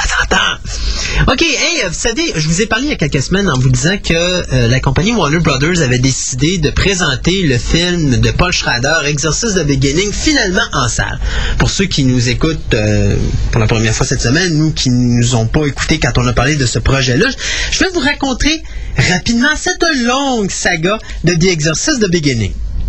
Alors bien sûr, le beginning de Exercice de Beginning, c'est que Paul Schrader avait décidé de faire son film et donc euh, le scénario avait été fait, il part sur la production, il réalise le film et à un moment donné, euh, les hautes cravates de la production ont dit bien, on n'aime pas du tout le film que tu nous fais, alors on te met à la porte et on recommence. Alors, hein? Au complet. Au complet. Alors, euh, notre ami Schrader, qui lui avait pourtant eu un scénario accepté par la compagnie, qui était un drame psychologique beaucoup plus qu'un drame d'horreur, lui avait plus fait un film en respect au premier film de 1973 de la série Exorcist, celui-là réalisé par William Friedkin, quelque chose qui était un peu plus psychologique, un peu plus dark, un peu plus, un peu moins fantastique que ce que les autres films de la série nous avaient habitués jusqu'à là. Donc, il ferme ses services. On engage notre fabuleux René Harlin pour réaliser Exorcist the Beginning. Badaboum. Big Badaboom. Et ça l'a donné euh, un film côté 6 par la régie du cinéma. Alors, ça a donné quelque chose de pas terrible, ce qui fait que ça s'est planté au box-office. Et d'ailleurs, le film sort en DVD cette semaine. Ceci dit, euh, on nous avait dit que lorsque sortirait tout récemment, on nous avait dit que lorsque sortirait le film en DVD de Exercice de Beginning, euh, on sortirait au cinéma, ou plutôt on ressortirait, ou plutôt on sortirait, on referait le, montage de la version de Poche Schrader pour essayer de rentabiliser un petit peu euh, tous les montants d'argent qui ont été investis dans tous ces projets-là. Parce qu'il faut vous dire que là, ils ont payé deux films pour en faire un. Et donc, euh, on avait dit, bon, finalement, on va mettre les deux films sur le même DVD. On a changé d'idée. On a dit, on va sortir au cinéma Exercice de Beginning en même temps qu'on va sortir le DVD de Exercice de Beginning.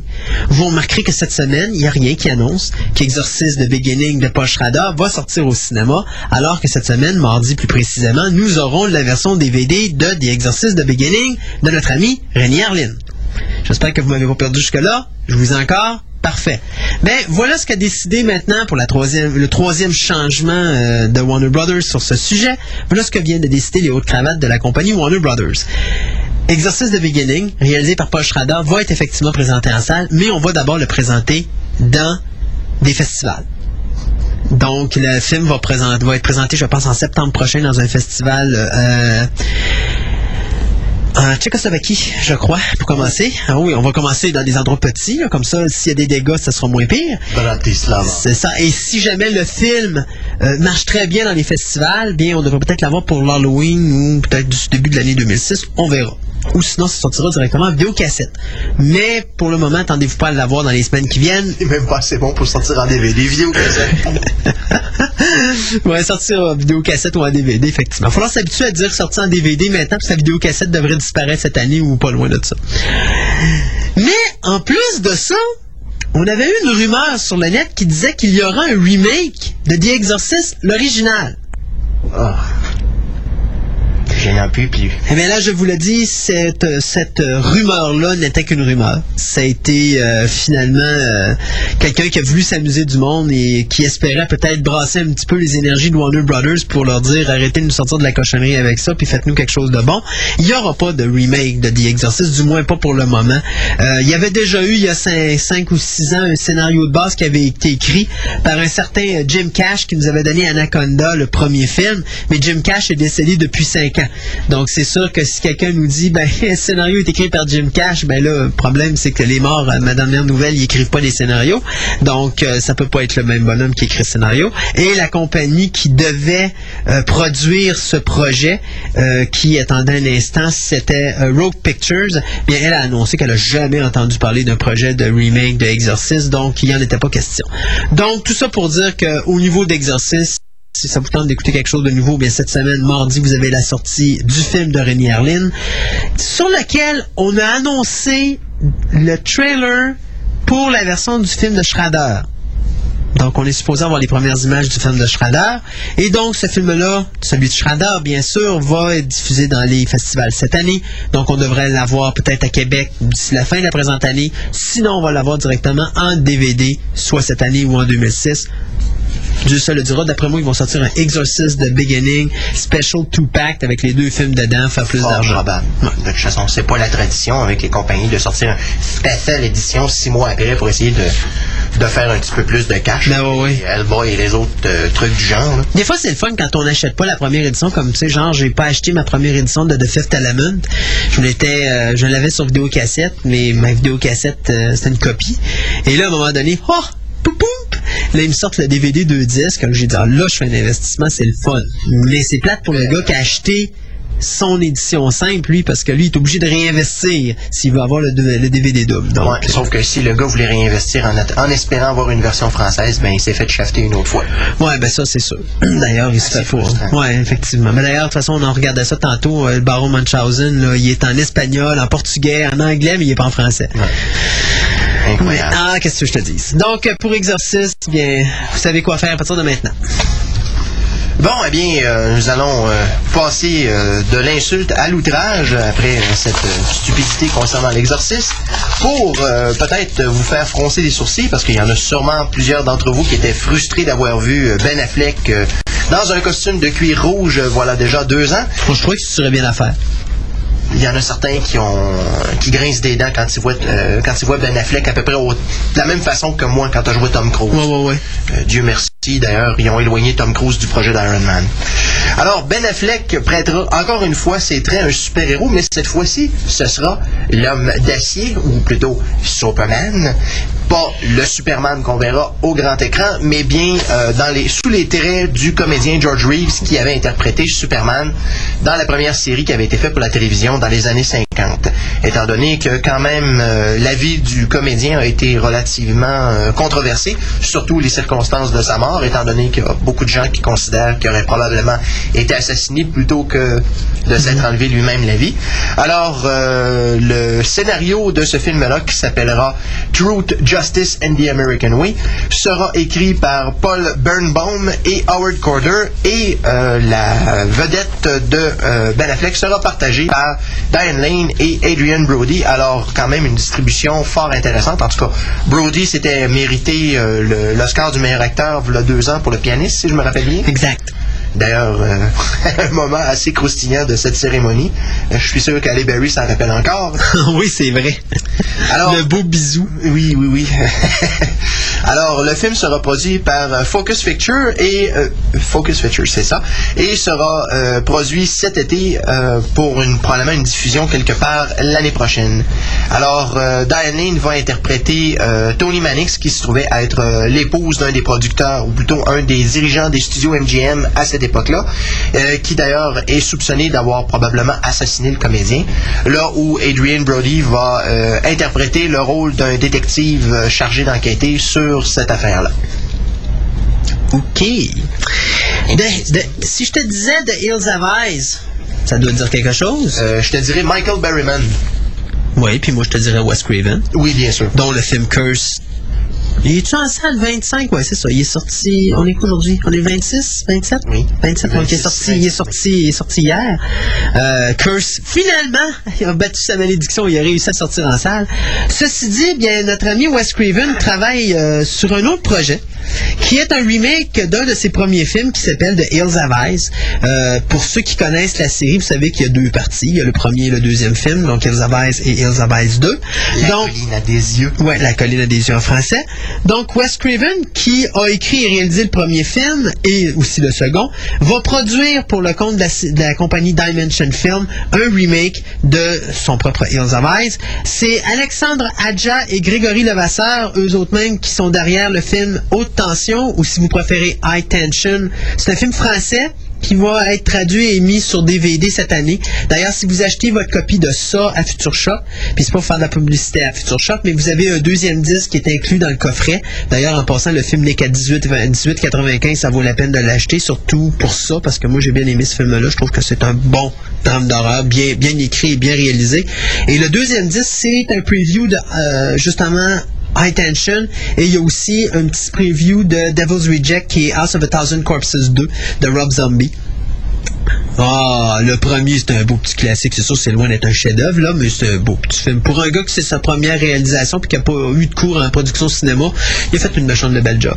Euh, ceci dit, donc, High Tension, qui va sortir en DVD cette année, c'est euh, Alexandre Adja qui va réaliser cette nouvelle version de Hills of Eyes. Et l'histoire, bien sûr, suivra une petite famille de banlieue américaine qui fait un voyage à travers le pays, mais lorsque leur, leur véhicule tombe mystérieusement en panne dans le désert du Nouveau-Mexique, eh bien, la famille est alors confrontée à d'étranges, d'étranges personnages déformés et elle devra alors se défendre pour assurer sa survie. Donc, déjà, le premier avait été pas mal controversé parce qu'il mettait en vedette euh, Dee Wallace, qu'on connaît pour son personnage dans Cujo, qu'on a vu dans Howling, dans E.T. qui faisait la mère également. Euh, dans ce film-là, elle avait un enfant. Et c'était une mère de famille, et à un moment donné, elle se fait tuer. Euh, je me rappelle pas s'il réussissait à sauver l'enfant, mais juste le fait que la mère de famille se faisait tuer, déjà là, c'était quelque chose qui était pas très bienvenu, très, pas très bien vu, pardon, euh, au cinéma. Mais remarque que c'était à l'époque que Wes Craven voulait choquer du monde. Tu sais, c'était deux ans après avoir fait son fameux euh, Dernière maison sur la gauche, Last House on the Left, que je sais pas si tu as vu. Il y a Euh, très longtemps, et je m'en rappelle à peine, mais euh, remarque qu'à cette époque-là, j'avais déjà vu plusieurs euh, films d'horreur, fait que ça a comme passé. Mais pour les le années pour les années 72, disons que c'était assez cruel comme film, merci, puis assez cru. Euh, donc euh, là, il avait continué sur cette lancée-là. Donc euh, The Hills of Ice, the remake, qui s'en vient donc au cinéma, d'après moi, euh, 2006. Là, il n'y a pas de date de sortie, mais calculé 2006 facile là, pour une sortie en salle, à moins que ce soit une sortie express en cinéma pour cet automne, mais moi je vous dis plus 2006. Euh, même je vous dirais même l'automne 2006, d'après moi, ça va sortir vers là. Alors, euh, pour ceux d'entre vous qui aimaient bien visiter la crypte, euh, ben, la crypte des ombres, si je me rappelle bien, c'était le titre français de cette série. Yes! Tales from the Crypt. Ouais. Eh bien, le troisième film qui avait été fait et qui est sur les tablettes depuis 98, si je ne m'abuse. Enfin, qui a subi un sort similaire à Serpent and the Rainbow qui a pris plusieurs années à voir le jour. Eh bien, Ritual devrait sortir sur nos écrans quelque part euh, cette année. On nous parle, si je me rappelle bien, du mois de septembre. Alors, le film, quand même, a une, une assez grande brochette de comédiens. D'ailleurs, euh, je vais faire abstraction de quelques noms parce que ça, ça s'éternise. Mais on parle quand même de Jennifer Grey pour ceux et celles qui avaient tant aimé Dirty Dancing. Je pense qu'on devrait quasiment me fournir un petit sac blanc pour moi. Là. Moi, je la préférais dans Ferris Bueller. Voilà mes feuilles blanches. Euh, on parle aussi de Angie Fielder, Craig Schaeffer, Daniel Lapine, Kristen Wilson, Gabriel Casus, Tim Curry, Ron Taylor et Eric Avery. Et j'arrête là parce que là, ça, ça s'éternise. Euh, le film était déjà disponible, euh, on parle en- dans les Europes, depuis déjà belle lurette, mais on nous dit que c'est vraiment une... Alors, on arrête là. Un M point, point, point, point. point de suspension. Alors, euh, ceux qui veulent absolument euh, se lancer euh, dans comment? L'aventure. dans l'aventure d'aller voir ce film fort fantastique au cinéma, eh bien, euh, sachez qu'au mois de septembre, ça devrait être en salle. Sinon, ben, probablement le lendemain ou le surlendemain en DVD. Ben, vous savez, tantôt, on vous a parlé de Boogeyman. Alors, on va continuer avec Boogeyman. N'est-ce pas? J'aime mieux le vrai Boogeyman. Ouais, mais j'ai parlé de... Non, j'ai pas parlé de Boogeyman. Mais attendez, avant que je vous parle de Boogeyman, je vais vous parler de Knowing. Ah. Parce que les deux nouvelles vont, vont, vont, vont marcher une par-dessus l'autre, vous allez comprendre tantôt. Ceux qui adorent Alex Proyas, comme moi, je suis un fan mordu d'Alex Proyas, c'est lui qui nous a donné Dark City, c'est lui qui nous a donné le premier The Crow, qui nous a tout récemment donné l'excellent iRobot, si on oublie la séquence finale. Euh, donc, euh, t'as pas vu iRobot encore? C'est vraiment à voir. Euh, donc, il est sur son projet proche- son prochain projet qui va s'intituler Knowing. Donc, c'est un projet que ça fait plusieurs années qu'on essaie de réaliser. D'abord, il y a eu deux autres réalisateurs avant lui qui ont été sur ce projet-là. On parle de Rod Lurie, qui a réalisé The Last Castle, et Richard Kelly, qui nous a donné l'excellent Donnie Darko. Mais là, c'est Alex Proyas qui va mettre ça en euh, image. C'est la compagnie, attendez un instant, toc, toc, non, non, c'est vrai, c'était les compagnies Columbia House et, euh, Columbia House, Columbia et euh, Fox Searchlight qui devaient produire le film. Finalement, ils se sont eux aussi retirés du projet. Donc, présentement, il n'y a aucun studio qui est attaché à ce qu'on vous dit pour le moment. Mais Alex Proyas s'est associé avec Julie Snowden et Style White, ceux-là même qui ont écrit le film Boogeyman. Euh, donc, ils se sont associés pour écrire le scénario de ce film qui va s'appeler Knowing, qui va raconter l'histoire d'un homme qui... euh, c'est assez complexe. Il découvre une capsule temporelle qui lui permet de De prédire. de, de voir ouais, de voir des choses horribles qui vont se passer dans un futur rapproché. Donc, euh, connaissant Proyas, ça risque d'être totalement délirant. Proyas a cette habitude-là de nous sortir des histoires un petit peu complexes, mais aussi très, très bien mises en scène. On n'a qu'à penser justement au niveau visuel, au niveau de iRobot, là, les effets spéciaux étaient excellents, à part certains effets spéciaux, parce que moment donné, je trouve que moi, les, fa- les- les- le, le CGI il est trop poussé, puis quand il commence à être trop poussé, ben là, je grince des dents. Mais n'empêche quand même que les robots de iRobot, c'est excellent, et surtout le visuel de, de Crow et de Dark City. Euh, regardez, je pense que juste ces deux titres-là, si vous les Tordu Dark City, c'est ah, oh oui, puis j'adore Proyas pour ça. Il fait toujours quelque chose d'intéressant. Donc, si ça vous tente de voir encore notre ami Proyas euh, en action, soyez patient. Knowing s'en vient. Alors maintenant, on va parler euh, du prochain chef-d'œuvre de Will Smith qui s'appellera Tonight He Comes. Et non, ce n'est pas un film 3X, alors enlevez ça de votre agenda. Euh, on parle ici qui est en négociation pour tenir euh, le rôle principal dans ce film qui sera réalisé par Jonathan Mostow. Ceux qui ont vu Terminator 3 se rappelleront que c'était la personne qui nous avait livré ce petit film. Il y avait eu 571, je pense aussi, qu'il avait fait. Euh, C'est l'affaire du sous-marin, là? Ouais, ouais, je me rappelle du titre, là, mais j'ai jamais vu ce film-là. Moi, Ok. les affaires militaires. là. OK. Donc, t'as pas aimé Terminator? Hein? N'exagérons rien, là. T'as pas aimé Aliens? Il y avait Arnold là-dedans, là. Ouais, mais t'as pas aimé Aliens? Aliens, arrête, c'est mon préféré. C'est celui qui torche le plus. Excusez mon, mon, mon petit français, là. Euh, Pourtant, c'est des films militaires. ah, chat. Euh, bien sûr, Michael Mann, le réalisateur, avait été euh, pressenti pour réaliser ce film-là, mais il s'est euh, reculé pour être simplement producteur. C'est les studios euh, Columbia qui vont euh, produire ce film-là et qui euh, sera écrit par Vince Gilligan, non parent avec celui qui était perdu sur son île. C'était plutôt la personne qui nous avait fourni le scénario de X-Files. Alors, dans ce film-là, Will Smith incarnera un super-héros qui a un parcours plutôt torturé, qui se lance dans une relation avec une femme au foyer et qui se lie d'amitié avec un jeune garçon un peu weirdo sur les Alors bien sûr, tout ce joli euh, trio va foutre le bordel dans la ville où le super-héros essaie de se, de se relancer. On parle ici bien sûr de Brooklyn, donc petit quartier fort sympathique de la ville de New York. Le tournage devrait commencer euh, sous peu euh, et on parle d'une sortie pour l'été 2006. Alors, donc, je vous parlais tantôt de Boogeyman. Alors, on va sauter tout de suite avec un Boogeyman 2. Boogeyman. Boogeyman. Oui, alors euh, E-News vient d'affirmer qu'il y aura une suite à Boogeyman. En effet, l'acteur principal, Barry Watson, mais on parle bien sûr de l'acteur principal de Boogeyman, euh, même est en train présentement d'essayer de convaincre Sam Raimi de faire le tournage de cette suite-là, mais encore une fois en Nouvelle-Zélande. En quelque sorte, près de chez eux. Euh, donc, euh, le premier Boogeyman qui a coûté 20 millions à faire, ben là, il est rendu, je pense, pas loin du euh, 40 millions de recettes au moment où est-ce qu'on se parle. Donc, c'est quand même bien. Il y avait 32 millions il y a deux semaines à peu près. Donc, d'après moi, il devrait... Ouais, de, mettons 35 millions euh, dans ces entours, dans, dans ces entourloupettes-là.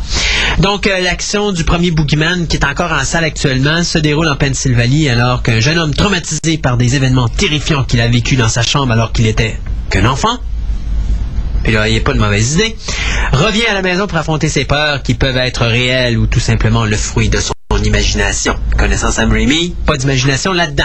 Donc, Boogeyman 2, euh, si ça a lieu, bien, ça sera peut-être l'année prochaine ou 2007 au plus tard, mais on travaille actuellement sur le scénario.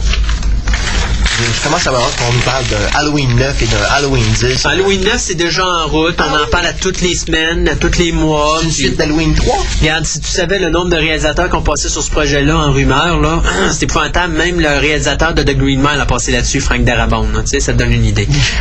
Alors, euh, regarde, euh, ce qu'on nous a dit du côté de Mustapha, il a dit laissez-moi quelques semaines, je vais vous arriver avec des confirmations concernant Halloween 9. Et ça s'arrête là. Le retour de Laurie Strode? Ah, mon Dieu. Mais on attend encore. Bon. Alors, dire, pour la troisième fois, elle serait supposément morte, mais elle serait pas, là, ouais. moi, où ils vont nous ramener euh, Jamie qui est supposée être morte dans le sixième, mais qui C'est ça. finalement euh, a survécu. hein. Ouais. Ou c'est le bébé. Ou C'est le cowboy bébé. qui revient? Le cowboy. Oh mon dieu. Mais non, mais le cowboy, il est mort. Ah, je sais pas, mort. Curse of Michael. C'est ça. Mais par exemple, je te dirais, c'est pas, ça ça va être le, bébé qu'ils ont sauvé dans le sixième. Le bébé Ah, de Jamie. oui, oui, oui, oui, oui. C'est lui qui va revenir avec son biberon. Après Son of Damasque, ça va être Son of Michael. Euh, Parce que c'est carrément ça, hein. C'est le fils de Michael Myers. ah, Yeah, tell me about it. c'est tordu, mais Oui! Alors, restons dans les choses tordues et abordons notre, prochain sujet qui, bien sûr, concerne le motard maléfique, ou plutôt de son nom réel, The Ghost Rider, qui met en vedette, bien sûr, le grand Nicolas Cage, qui sera euh, secondé de Wes Bentley euh, et de la nouvelle venue, ou plutôt celle qui, a rejoint la distribution récemment, Eva Mendes. Euh, le tournage qui est déjà en cours euh, en Australie, si je me rappelle bien, sous la direction de Mark Steven Johnson qui nous avait donné Daredevil, euh, va bientôt aussi avoir l'acteur Peter Fonda, fort probablement dans le rôle du diable Mephistopheles. On parle aussi ici de Donald Logue euh, qui euh, va se joindre à la distribution, qui jouerait le rôle de Mac, le mécanicien et euh, meilleur ami de Johnny Blaze, qui est celui qui s'occupe de- des réparations de la motocyclette de Johnny Blaze. Autre petite chose, on parle de l'apparition du comédien Matt Long qui joue dans la série Jack and Bobby. Pour ceux qui sont pas familiers, c'est l'émission qui suit Smallville sur WB, à savoir est-ce que ça m'intéresse? Pas du tout. Euh, mais toujours est-il qu'il interpréterait la version euh, pygmée de Nicolas Cage. Alors, euh, La version pygmée. de- ouais, ben, la version plus jeune de Ah, ok. Nicolas Cage.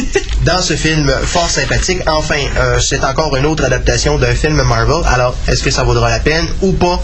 J'en ai aucune idée. Je vais sûrement me déplacer. Mais remarque, regardez-moi, là, connaissant le réalisateur, ça va lui donner à peu près un style genre Daredevil. Un 6. Non, Daredevil, c'est un 100. Non, c'est un 4 Daredevil. Ah ouais, Ouais. je suis surpris. Mais c'est un bon vidéoclip. Bon, je te dirais que ça fait un job. Puis l'édition, euh, l'édition Director Scott, moi, m'a amplement satisfait. Tout Ouais, pour pas ceux vu qui n'avaient pas aimé l'é- l'édition régulière, là, ça rajoute un brin de substance, quelques scènes supplémentaires euh, fort sympathiques. Ça vaut la peine. Puis l'investissement est pas, euh, est pas énorme non plus. Ils se vendent à 14, 15, 95. 16. 16. Ouais. Donc c'est pas un gros investissement quand même. Et pour finir, sniff sniff, les plus tristes moments du cinéma. Eh bien, que dire, euh, la scène finale de E.T. de Steven Spielberg arrive en tête des 100 moments les plus tristes du cinéma. Il y a près de 70 000 personnes qui ont participé à ce sondage de la chaîne britannique Channel 4 en Angleterre et on a choisi le moment où E.T. fait ses adieux à Elliot pour retourner dans son vaisseau spatial. Alors, le film de Spielberg euh, qui a paru en 1982 devance des scènes qui ont euh, ben, des scènes de tristes de Green Mile ou Titanic. Écoutez, je vais vous dire juste les 20 premiers là. Bon, E.T. bien sûr le numéro 1, The Green Mile est le numéro 2. J'essaie de savoir qu'est-ce qui est triste dans The Green Mile, mais enfin, probablement la séquence quand la petite il pense que le OK. Euh, après ça, il y a Titanic. Moi, j'ai ri tout le long de ce film-là, honnêtement. Là, je comprends pas où est la tristesse, mais enfin. It's a Wonderful Life. la, la chanson de Céline Dion commence. Ah, ok, parfait. It's a Wonderful Life. Non, écoutez, je suis- quand même pas un, un être sans cœur. C'est sûr que la séquence finale où est-ce que tu vois tous les morts et tout ça, ça fait mal au cœur. Mais quand même, le film est tellement grotesque. que, bon, moi, euh, personnellement, j'ai vraiment ri tout le long du film. Ah, c'est une, une belle reconstitution tant qu'à moi, mais ça s'arrête là. Ben oui. dire, euh, toute l'histoire construite autour, on s'en balance. Ben, c'est ça. Exact. Euh, le cinquième place, ben, c'est Ghost. Est-ce que tu penses que c'est la séquence quand ils construisent leur... euh, Personnellement, je l'aimais mieux dans l'agent fait la farce. Oui, c'est ça. La sixième, c'est Bambi. Bambi. Enfin, sans commentaire. La septième de Shawshank Redemption. Scène triste dans Shawshank Redemption. Euh, je regarde. La huitième de Champ. Je sais c'est quoi, c'est la séquence de la fin où est-ce que le, papa euh, laisse sa vie dans, le ring. là. Celle-là, effectivement. D'ailleurs, c'est, je, le dis sans, honte, c'est le seul film dans ma vie qui m'a fait verser une larme. C'est le seul film dans ma vie qui m'a fait verser une larme euh, de Champ euh, parce que cette séquence-là m'avait touché, mais euh, le petit gars était tellement bon. Après ça, Field of Dreams encore là. Champ de rêve, qu'est-ce- quelle séquence à, à broyer là-dedans, je sais pas. hein. Peut-être quand il construit son, son terrain, puis enfin. Euh, My Girl, on se doute un peu, la ouais, séquence. euh, c'est ben, c'est pas la finale, c'est la séquence quand meurt euh, le personnage de Macaulay Culkin. Forrest Gump. Euh, Beaches.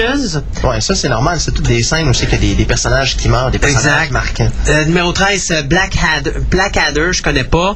Euh, Gun in the Wind, With the Wind, en 14e place. 15e place, Watership Down. 16e place, Terms of Endearment. Ça doit être la séquence du début quand que euh, Shirley MacLaine s'élève pour aller passer une taloche à son bébé.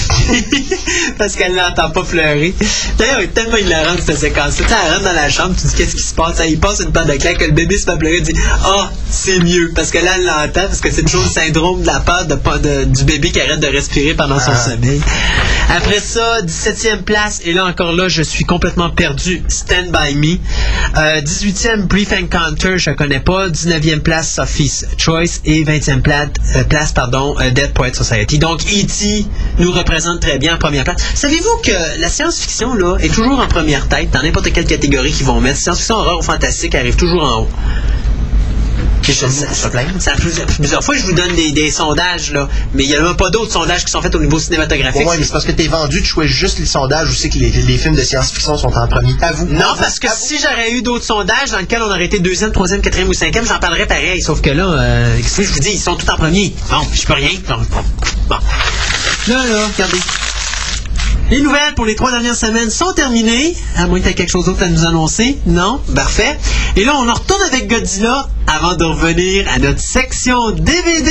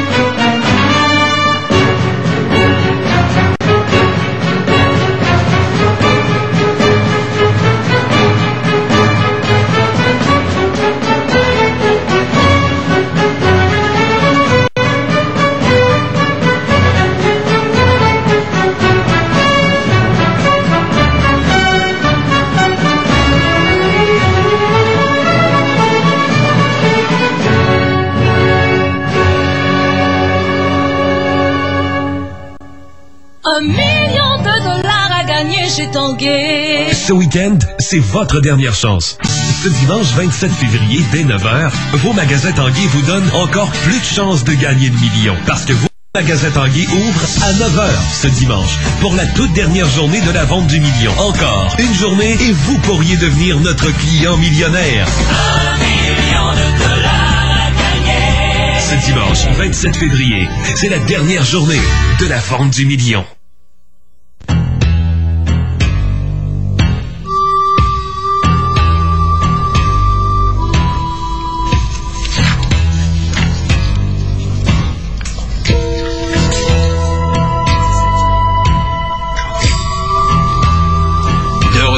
À Fantastica, l'émission radio.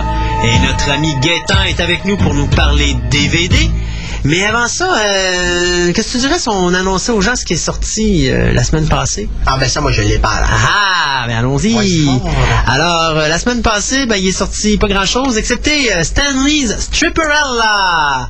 Ça, c'est cette semaine. C'est cette semaine, le 22? Euh, Ben, le 22 février. Hein? C'est cool. Alors, c'est toi qui as le... Ah, Ah j'ai comme pas. Alors, Stripperella de Stanley est sorti la saison 1, bien sûr. Donc, c'est même pas un film, c'est une saison. On a les euh, films du réalisateur Noriko Hidaka, celui qui nous a donné euh, Spirited Away. Alors, il y a trois nouveaux films de lui qui sortent en DVD ou qui sont sortis la semaine dernière en DVD, soit The Cat Returns, Nausicaa et Porco Rosso. Donc ça c'est euh, un peu dans le même style que Kiki Delivery Service, euh, Castle in the Sky et puis justement Spirited Away qui était sorti euh, un an ou deux. Euh, après ça, qu'est-ce qu'on a d'autre? Project X. Ouais, Modern, Pro- Modern Problem de Chevy Chase qui sort, euh, ben, qui est sorti la semaine dernière. The Specials également. Euh, après ça, qu'est-ce qu'on a d'autre qui sont sortis cette semaine rapidement? Bullet Wallet, euh, Whispering Corridors et Madhouse, nos fabuleux films de série Z dont on parle à toutes les semaines. Cube Zero, troisième film de la série. Euh, premier film excellent, si vous l'avez pas vu, c'est à voir. Deuxième film décevant, si vous pouvez l'éviter, évitez-le. Mais le troisième, je le sais pas. Quand je l'aurai vu, je vous le dirai. Ben là, de toute façon, ça se trouve être un prequel. Si je n'abuse, si- selon le nom Cube Zero, ce serait vraiment quelque chose qui nous situerait mieux à ce moment-là dans les débuts du, du Cube. OK, mais là, je ne sais pas du tout, alors je vais le voir. Mais ça, c'est canadien. Et je vous dirais, moi, le premier, c'est un vrai petit délice. Le deuxième, je sais pas où le réalisateur avait la tête, mais il a fait quelque chose de vraiment simpliste qui est passé, en tout cas. C'était bien ordinaire. Il a trop joué avec son Cube Rubik. À peu près ça, à peu près ça. Euh, après ça, qu'est-ce qu'il y a d'autre d'important? Attendez un instant, là, je regarde ça très, très, très rapidement pour voir y a des choses importantes à souligner. Euh, puis à date, ça regarde très mal, donc je pense qu'on a pas mal... Lupin the Third, euh, C'est quoi ça?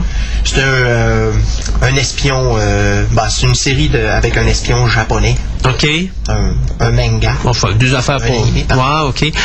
Par exemple, moi, il y a des choses que je veux montrer, c'est que la il y a deux semaines, à part la sortie de ça, qui a été, euh, qui était le gros titre, ainsi que Donnie Darko, le director Scott, il y avait Ice Pirates aussi qui avait été sorti. Yahoo Serious euh, dans Young Einstein. Young Einstein, oui, effectivement, qui était sorti. Il y a eu quand même quelque chose d'intéressant, c'est la redistribution des euh, Midnight Movies de la série MGM.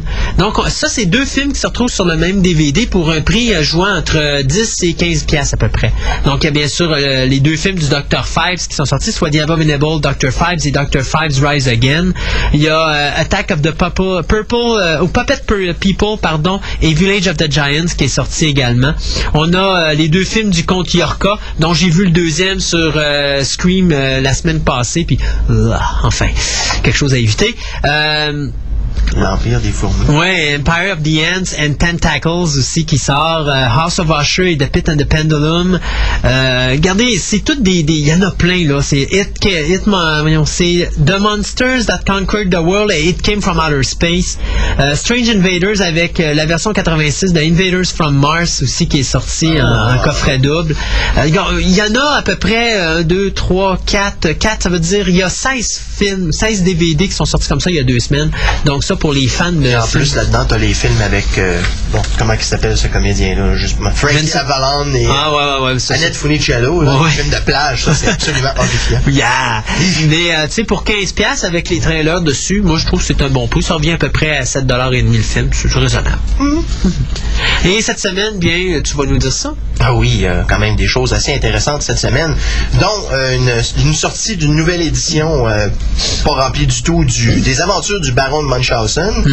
Euh, moi, un film que j'ai beaucoup apprécié. Pas de version française. Ouais, sans commentaire. Mais si vous parlez le portugais ou l'espagnol, c'est la copie pour vous! Non, mais alors, oh non. Euh, Bambi Special Edition. Oui. Pas beaucoup de science-fiction là-dedans, mais en fait. Mais c'est de l'animé, c'est un, classique d'animation, Moi, quand quand un animal parle, habituellement, je rentre ça dans la fantaisie. D'accord. Euh, ah, ça veut dire que Blizzard rentre là-dedans, non? Ah, oui, oui, ben oui, c'est du fantastique, Blizzard. Ça, ça veut dire que Bob l'éponge, c'est du fantastique. Regarde, Ah, si tu me reparles de Bob l'éponge, là, tu finis dans le broyeur ordure, OK? Avec l'éponge. Où Christophe lance l'éponge et là, on est fait. Alors, euh, Je suis pas prêt encore à ça. Exorcist The Beginning. On parle bien sûr de l'édition de Rennie Harlan ou Monsieur Big Badaboom. Euh, Lost in Space, saison 3, volume 1. Est-ce que quelqu'un. Ouais, ouais, merci pour que ça me coûte moins cher. Est-ce que quelqu'un peut m'expliquer Big, Monsieur Big Badaboom, euh, c'est dû à? Rennie Harlan Oui. fait la, la liste, la nomenclature de tous les films qu'il a fait jusqu'à Oh, oui. Et trouve-moi-en juste un où c'est que t'as pas des explosions en série. De Dream À Master? part, ouais, à part peut-être de Dream Master, puis encore là, je suis sûr que si je le regardais comme il faut, il y a pas un char qui explose quelque part là-dedans? Hum, pense pas, non? Ah, ok. Bon, fait que ça en Monsieur. Bim Badaboum. Mais regarde tout le, le reste de tous les films, même dans. Driven, qui est un film de char, il y a des Ah, ouais. Bon, regarde, Driven, là, on s'entend-tu comme cochonnerie? Il n'y a pas mieux. Avoir une course de, de, de Formule 1 en plein milieu d'un auto- de, de, la ville, là. Dans l'autoroute Ville-Marie, ouais, c'est... Ah, non, mais regarde, OK. Fait qu'à partir d'aujourd'hui, on l'appelle Rémi Mr. Big Badaboom Arlen. C'est bon. OK. Bon, moi, ça fait longtemps que je l'appelle comme ça, là, mais c'est C'est bon. un des réalisateurs pour lequel j'avais un peu de respect en début de carrière, mais là, plus ça avance, moins, plus ça se détériore. Moi, la journée que j'ai perdu le respect pour ce gars-là, c'est la journée qu'il a divorcé Gina, Gina, euh, Gina Gina Davis. Juste parce que ça faisait deux films qu'elle faisait avec elle, puis ses films faisaient des flops. Bon, là, je pense que peut-être un peu... euh, Mais c'était vraiment ça, là. C'est Gina C'est Davis. idiot, là. Oui, mais c'était C'est carrément ça. C'est idiot, mais je pense que c'est... Il y a peut-être autre chose en arrière de ça. Ouais, mais majoritairement, il était chicane parce qu'il faisait des films avec sa femme, mais ça ramassait pas d'argent au box-office, puis il trouvait qu'il était en train de scraper sa carrière avec elle. Fait que là, à un moment donné, il a dit, gars, je veux le divorce. sa carrière, il a scrapé sa relation avec elle. C'est ça. La carrière, la carrière est restée scrappée anyway parce qu'il n'a rien fait de bon depuis. Bon, remarque que Gina Davis n'a pas fait grand-chose non plus depuis ce temps-là. Mais là, elle est mariée, ça fait que quelqu'un d'autre qui ramasse l'argent, fait qu'elle s'en balance un petit peu. là. Puis honnêtement, avec tous les films qu'elle a fait dans sa carrière, elle a quand même fait des bons montants d'argent, ça fait que je pense que sa carrière, Sûrement. sa retraite est assez déjà bien payée. Les, les acteurs qui savent investir sans, sans faire des gros films, d'habitude, ils s'en tirent bien. Exact. Alors, outre ça, cette semaine, qu'est-ce que nous avons? Alors, nous avons la plantureuse Linda Carter qui nous revient avec la seconde saison de Wonder Woman. Wonder Woman! Euh, ça, cette saison-là, d'ailleurs, euh, est euh, relativement différente de la dernière qui a été distribuée du fait que celle-ci se passe à l'époque moderne, là où la première se passait durant la Deuxième Guerre mondiale. Ensuite, euh, la semaine prochaine, à ce que j'ai Oh, pu tu voir... nous as pas parlé de Ghost Dad? S'il vous plaît. Pourquoi pas Léonard participe? Ah, ok, là-bas. Euh, la semaine prochaine, si je ne m'abuse, la semaine du 8, il n'y avait pas grand-chose. Euh, on commencera pas à parler euh, de Kojak saison 1 ou de Green Acres saison 2. Non, mais on peut parler du chop-off de la tête de Xena, peut-être? Ah oui, c'est vrai, il y a Zina, la reine des guerrières, mais là, c'est ça, c'est la sixième saison. Je ne Ouais. me rappelle pas si c'est la dernière ou s'il y en avait une Il y en a une septième. septième, ok. Bon, ben. Zina. enfin. Enfin, c'est pas dans mon bag autant que Hercules. Hmm. Mais la saison, euh, pardon, la semaine du 15, beaucoup de choses intéressantes qui s'en viennent. Et bien sûr, la plus grosse étant Les Incredibles. Oui, Les oui, oui, Incroyables. oui. Avec Jack Jack et là, tous leurs amis. Jack Jack? D'ailleurs, c'est bien surprenant que ça sort juste après les Oscars. Hey, c'est vrai, oubliez pas le monde. C'est ce soir les Oscars ou demain? Demain soir. Demain soir. Euh, Non, c'est le 27. c'est 27 ou le 28? 28, non, c'est le 27 les Oscars. Donc, c'est c'est demain soir. Euh, donc, outre ça, la semaine du 15, nous avons donc euh, Prétendeur, euh, saison 1, ou euh, comment ça s'appelle en français? Le Caméléon. Je ne sais même pas s'il est en français déchu. Anyway, euh, on y a fort à parier que probablement y est pas. Euh, Red Dwarf, saison 5 et 6, donc finalement pour amener ces six saisons. C'est les deux dernières, ouais. ça. On parle, on parle depuis longtemps de faire une septième ou de faire un film, mais... euh, Le film est en, est en tournage, c'est juste ouais, le film est en tournage depuis 96. C'est- là. Non, non, non, non. hein, il, il ramassait le financement, mais là, actuellement, ils sont en train de tourner les films. Ah, Ben, le film, en réalité. Je verrai ça. Mais c'est Red Dwarf, c'est indépendant. Les gars, puis d'un côté, je les respecte pour ça. Les gars veulent pas tomber euh, avec une grosse compagnie puis perdre le contrôle de leurs produits. Donc, d'un côté, ils préfèrent que ça soit plus long, puis sortir quelque chose de qualité, tout en gardant vraiment le style Red Dwarf et en n'ayant pas à faire de sacrifices. Donc, quand on va voir du Red Dwarf au cinéma, on va voir du Red Dwarf comme à la télé. C'est-à-dire complètement débile. J'ai hâte de voir combien ça va aller chercher. Le budget a besoin de pas être trop élevé pour ce film-là. C'est regarde. de se planter. Non, non, le film, là, pas connu tant que ça, Red Dwarf. Attention, on va s'entendre sur une chose. Red Dwarf, là où il va faire son cash, c'est en Angleterre. OK? Les fans américains, les fans américains vont y aller, mais c'est sûr que ça fera pas euh, 10, 15, 20 ou 30 millions. Mais ils s'en foutent. L'argent, où est-ce qu'il va être fait, c'est au niveau britannique. C'est là que c'est important. déjà sur la C'est ça. Ensuite, le 15, encore une fois, Star Trek First Contact euh, en édition spéciale. C'est pas l'édition spéciale, c'est une niaiserie. Ben, c'est quand même une édition 2 disques. Regarde, je sais pas ce qu'ils vont foutre dessus. Là. Ben, on l'a vu l'autre fois, on en a parlé. Il n'y a même pas de, il y a même pas de. Il y a quelques petits documentaires comme d'habitude, mais regarde, il n'y a rien d'intéressant dans ça. Ils sortent des, des, ils sortent des, des, des special editions de Star Trek juste pour faire du cash sur notre dos.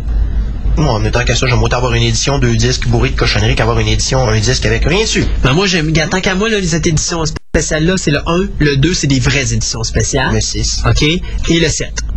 Parce que le 6, il y a pas. Le 6, 6. Il y a des séquences de plus. Ben, des scènes refaites. Ah, ben là, je savais pas. Ça, j'étais pas au courant.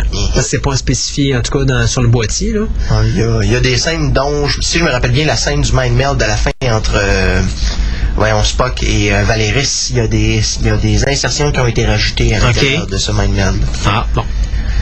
Bon, alors ensuite, on saute à la semaine du 22 mars, donc en commençant avec euh, Batman et Robin, et je parle pas ici du merveilleux film avec George le Clown euh, et Chris O'Donnell, mais bien du serial des années 50. Et qui est méchant envers Joel Schumacher. C'est pas de ma faute que fait les deux pires Batman. Hey, on n'a pas vu encore Batman. C'est pas drôle, il y en a juste quatre, tu sais. Il y en a- les deux premiers ont été faits. En réalité, c'est pas de sa faute. Il y a eu deux réalisateurs, la saga, il était le deuxième. Fait Ouais, que, mais c'est parce que quand tu vois un réalisateur qui est mauvais, qui fait un film Batman, puis qui fait peut-être des bonnes recettes au box-office, mais que le film, somme toute, est moyen, tu t'en vas pas y redonner un autre film. Mais c'est tu sais quoi qui, qui- faut faire moi moi je comprends pas.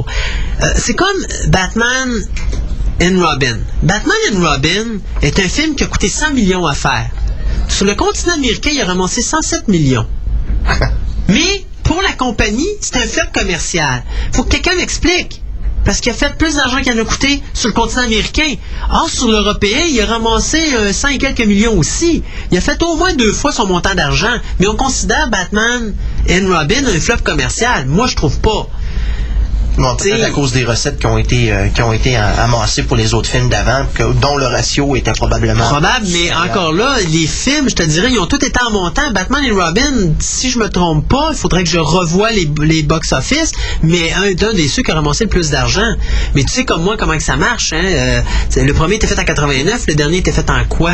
96 ou 80 96, je crois. Bon. 95, 96, en tout cas. Fait que non, tu sais, à ce moment-là, faut que tu calcules qu'il y a eu des augmentations de prix de billets, puis ça, donc c'est pas du tout la même affaire, là. Donc c'est sûr que les...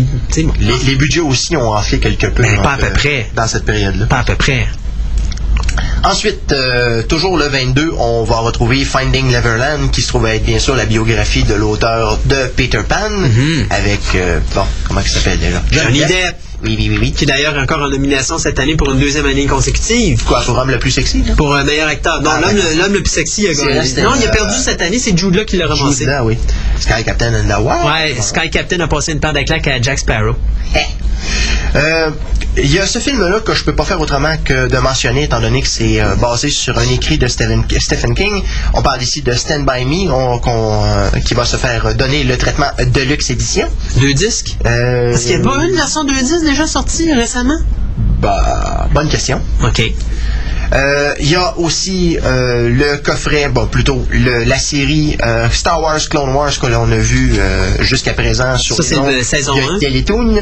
Ben, c'est les 20 premiers épisodes parce que je crois pas que ce soit vraiment identifié comme étant Non, des saisons. autres, ils appellent ça volume 1, je pense. Ouais, c'est ça.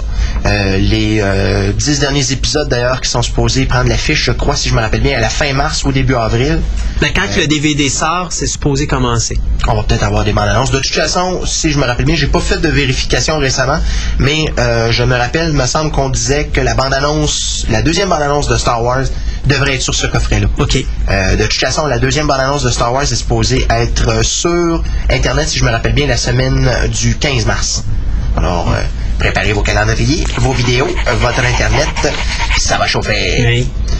Le 29 mars, euh, on nous sert une édition 10e anniversaire de Apollo 13, bien sûr avec Tom Hanks, Bill Paxton et euh, Kevin Bacon. Puis il faut pas oublier Gary Sinise. Ouais, Gary Sinise qui était excellent aussi là-dedans, mais Gary Sinise c'est pas mal toujours égal à lui-même. Ouais. Sauf quand il met du lipstick en quantité industrielle pour un film qui se passe sur Mars. Euh, on va sortir un coffret intégral de la série Astro Boy. Astro le petit robot, le dessin La- animé japonais. Quelle série? On parle de la, série nouvelle, originale. La série originale, OK. Oui, oui. On parle d'une trentaine d'épisodes, si je me rappelle bien.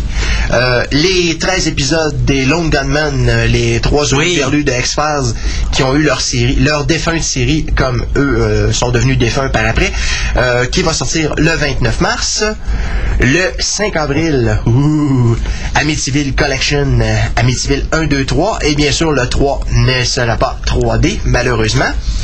Et euh, la magnifique euh, Jennifer Garner fera son apparition en DVD après euh, le très gros succès d'Electra au, euh, petit- au grand écran. Le 13 avril, qu'est-ce qu'il y a au juste? Peut-être National Treasure qu'on pourrait peut-être considérer rentrant. Non, un petit ben, peu non, non, même pas. c'est pas. vraiment de l'aventure. Alors, je sais pas, il me semble que ça avait l'air d'avoir des, euh, des effets Tomb Raider un peu, là. Non, c'est vraiment un film d'aventure, mais c'est un excellent film d'aventure. Ah. Euh, mais il n'y a rien de fantastique dedans. Bon. Contrairement à Tomb Raider, où est-ce qu'à un moment donné, tu vois des, des statues en, en pierre bouger, là. Ok, ok, j'essaye. Bon, le 19 avril, il y a House of Flying Daggers, euh, le film d'arts martiaux qui était que j'ai très hâte de voir. C'est au mois de décembre, je crois que c'est sorti celui-là. il est sorti là, au mois de novembre, novembre-décembre. Blade Trinity Platinum Edition que l'on pourra avoir euh, en DVD D'ailleurs- le 26 avril. D'ailleurs, j'ai entendu euh, quelque chose sur, j'ai lu quelque chose sur le net aujourd'hui qui annonçait que là, ils vont sortir plus tard cette année un box set Blade avec les trois films dedans. Ah. Je te dirais là, je m'en tape un peu. Tout comme ce que je t'ai annoncé à la radio aujourd'hui, à la télé, ou à, voyons, à la télé ou à la radio. Au Au, téléphone, aujourd'hui, ouais, euh, que je te disais que le dernier film de Stuart Gordon qui vaut la peine d'avoir, Ah oui, les poupées. ben, MGM va le distribuer probablement en même temps que From Beyond cet automne, d'après moi, de l'Halloween. Parce que MGM sort toujours une brassée de films à l'Halloween. là. Fait que ça, ça va être mon petit pastiche. là. Je suis assez content. C'est les deux seuls qui Je me rappelle tellement cette magnifique époque euh, de club vidéo aussi qui avait sorti From Beyond et euh, Rex, le monstre de la langue. C'était magnifique, c'est- cette, cette époque bénie où c'est qu'on nous sortait des films d'horreur. Oui, euh, qui série étaient Z. trucidés, euh, qui avaient tellement de séquences enlevées que finalement tu regardais le film et tu faisais Mon Dieu, que ça purge pas. Ouais, je pense que le pire que j'ai vu, honnêtement, c'était Zombie. Ah, ça oublie ça, là. Les, les films de Lucio le seul Ça, qui était intégral, c'est l'au-delà. C'était, euh, l'au-delà était peut-être intégral, Ouais, mais il y avait euh, la maison près du cimetière aussi qui n'avait pas été euh, censurée. Ouais. Mais euh, non, c'était assez Ah, mais regarde, zombie, zombie, c'était épouvantable. Toute la séquence, donné, tu sais, quand tu te ramasses dans un cimetière vers le milieu ou la fin du film, là, la- quand la fille se fait. t'as la séquence où est-ce qu'à un moment donné, tu vois les zombies sortir, Mhm. t'as la coupe, et après ça, tu vois deux personnes qui sont mortes, puis les hommes qui sont à côté d'eux autres. Mais t'as rien vu de ce qui s'est passé, tu sais pas comment ça fait qu'ils sont morts, ils ont coté ça, mon homme, là, c'était l'enfer. Au moins, il aurait pu laisser des séquences, puis juste couper la séquence où tu vois du sang. Non, ils ont tout coupé la séquence au complet. J'ai cinq minutes enlevées, là, C'était des experts du montage, bien ah, sûr. c'est épouvantable. Alors, euh, j'en arrivais à la semaine euh, du 3 mai. Euh, Il y a quand même plusieurs choses intéressantes, dont bien sûr Space Boys en édition collection. Oui. En deux disques avec nouveaux commentaires, bien sûr, de Mel Brooks. Mel Brooks. Et peut-être qu'on aura des nouvelles aussi sur la série Animée. télé en dessin animé qu'on nous annonçait. Star Trek Enterprise, la défunte série qui s'amène en DVD. The Lost Voyages. Ah, The Last Voyages, Ouais, excusez. c'est ça. Il y a la version euh, de notre pompon dont on parlait tout à l'heure, là. Ouais, euh, le Bim réalisateur de- Non, non, non, Ah. l'autre qui nous a donné les excellents Batman Forever et Batman et Robin. Joel Schumacher. Joel Schumacher, son dernier, euh, son dernier grand succès, Phantom of the Opera, avec euh, Gérard Butler. Qui, par exemple, au niveau des critiques, a été très, très bien reçu. Ah.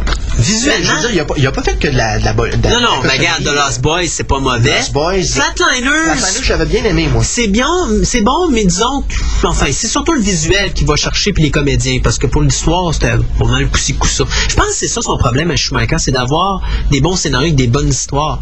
Parce qu'en dehors de ça, le gars visuellement, mais gars, un réalisateur de vidéoclips, ça paraît. Mais j'ai déjà vu des films, mon Dieu, c'est lui qui avait, lui qui avait fait At First Sight? En tout cas, il a déjà fait des petits drames, là, pas d'effets.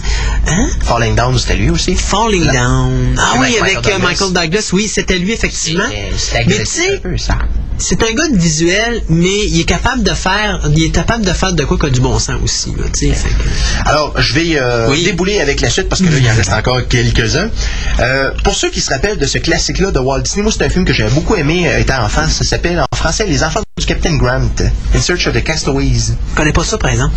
Non, c'est rare, hein, mais je connais pas ça. Color Me Surprised. Euh, ensuite, euh, la semaine du 10 mai, la semaine avant épisode 3, euh, on aura donc 12 Monkeys en édition spéciale et le film que j'attends impatiemment d'une édition allongée, Oui. l'édition spéciale et l'édition régulière Oui, en- oui, dans un coffret. Quantum Leap, la troisième saison, déjà. Le 17, deux jours avant épisode 3. Team America, World Police, Uncensored, uncensored and Unrated. Donc, Tout est là. finalement, on va Sutra dans son le entièreté. Kama Sutra dans son entièreté, ouais. Et euh, pour les dernières, pour la dernière, je dirais, euh, la semaine du 7 juin, euh, on aura Seed of Chucky qui a été retardé. Il devait Ouais, c'est sortir. Il avait été annoncé le 13 avril, mais il a été retardé au mois de juin. Là, j'espère qu'ils vont nous sortir la version uncut et non pas la Il y a version. deux éditions, l'édition Uncut et l'édition régulière. Ah, j'ai ça quand ils font ça. Ben, tu prends l'édition, euh, l'édition Uncut, puis t'as, Ouais, peux pas l'ensemble. Je sais bien, mais c'est pas, c'est pas grave. C'est, je trouve ça niaiseux. On peut qu'ils mettent sur le même disque, c'est pas plus large. Ouais, c'est ça. Ouais. De toute façon, je pense que les, les, les éditions en streaming, mais pas streaming en. euh, quand, quand tu peux euh, Ouais. ouais, passer de l'édition régulière à l'édition spéciale, là, comme sur Terminator 2, ça se fait aussi. Ben oui, regarde, The Forgotten, The. Forgotten puis The, The Butterfly Effect, t'as les deux films sur le même côté de disque, donc. Mhm. euh, Butterfly Effect. ouais. Euh, enfin, euh, je vais terminer avec une rumeur que j'ai, euh, dont j'ai entendu parler. Euh, on nous préparait une édition 25e anniversaire, finalement, du film de la production de Dino De Laurentiis, Flash, Flash. Ah, Flash, Flash Gordon! Gordon. Alors, est-ce que ce sera vrai? Est-ce qu'on nous, euh, nous, la- nous verrons ça cette année? La question se pose, mais en tout cas, à tout le moins, la rumeur court. J'ai, alors de toute façon, au pire si on l'a pas là, quand ils vont sortir le film de Flash Gordon, le nouveau réalisé par le Daded réalisateur qui nous a donné de Mommy, de Mommy Returns et Van Helsing surtout. Mais c'est ta mère. Euh, Parle regarde. pas comme ça devant Nelson, c'était un bon film. Donc, euh, je m'attends de toute manière à l'avoir à ce moment-là. Sinon, ben, c'est un bon prélude pour nous donner le goût de pas aller le voir puis de simplement se taper la version de 80 avec l'excellent Sam G. Jones et la belle Melody Anderson et l'excellent, là, c'est pas du sarcasme, c'est un vrai excellent Max von euh, Sydow. Max von Sydow. Ah, je pensais que t'allais dire. Topol. Topol était pas mauvais, hein, docteur. euh, comment il s'appelait donc, le docteur? Ah. Jerkoff? Ah non, Jerkoff, Non. c'est dans Flash Gordon, désolé. OK, sans commentaire. Hey, on finit notre émission en beauté avec un dernier petit segment. Ah, pas que moi ça, un Comment ça, non? Il n'y a plus de segment musical? Oui, oui, il y a un petit segment musical de Godzilla. Ah, il avait tout rangé, notre ami Pierre. Il peut plus. Ben, il peut plus, mais oui, ça serait beau, un beau petit segment musical de Godzy pour terminer en beauté. Et puis nous, euh, on se dit à la semaine prochaine avec une autre émission de Fantastica, l'émission radio.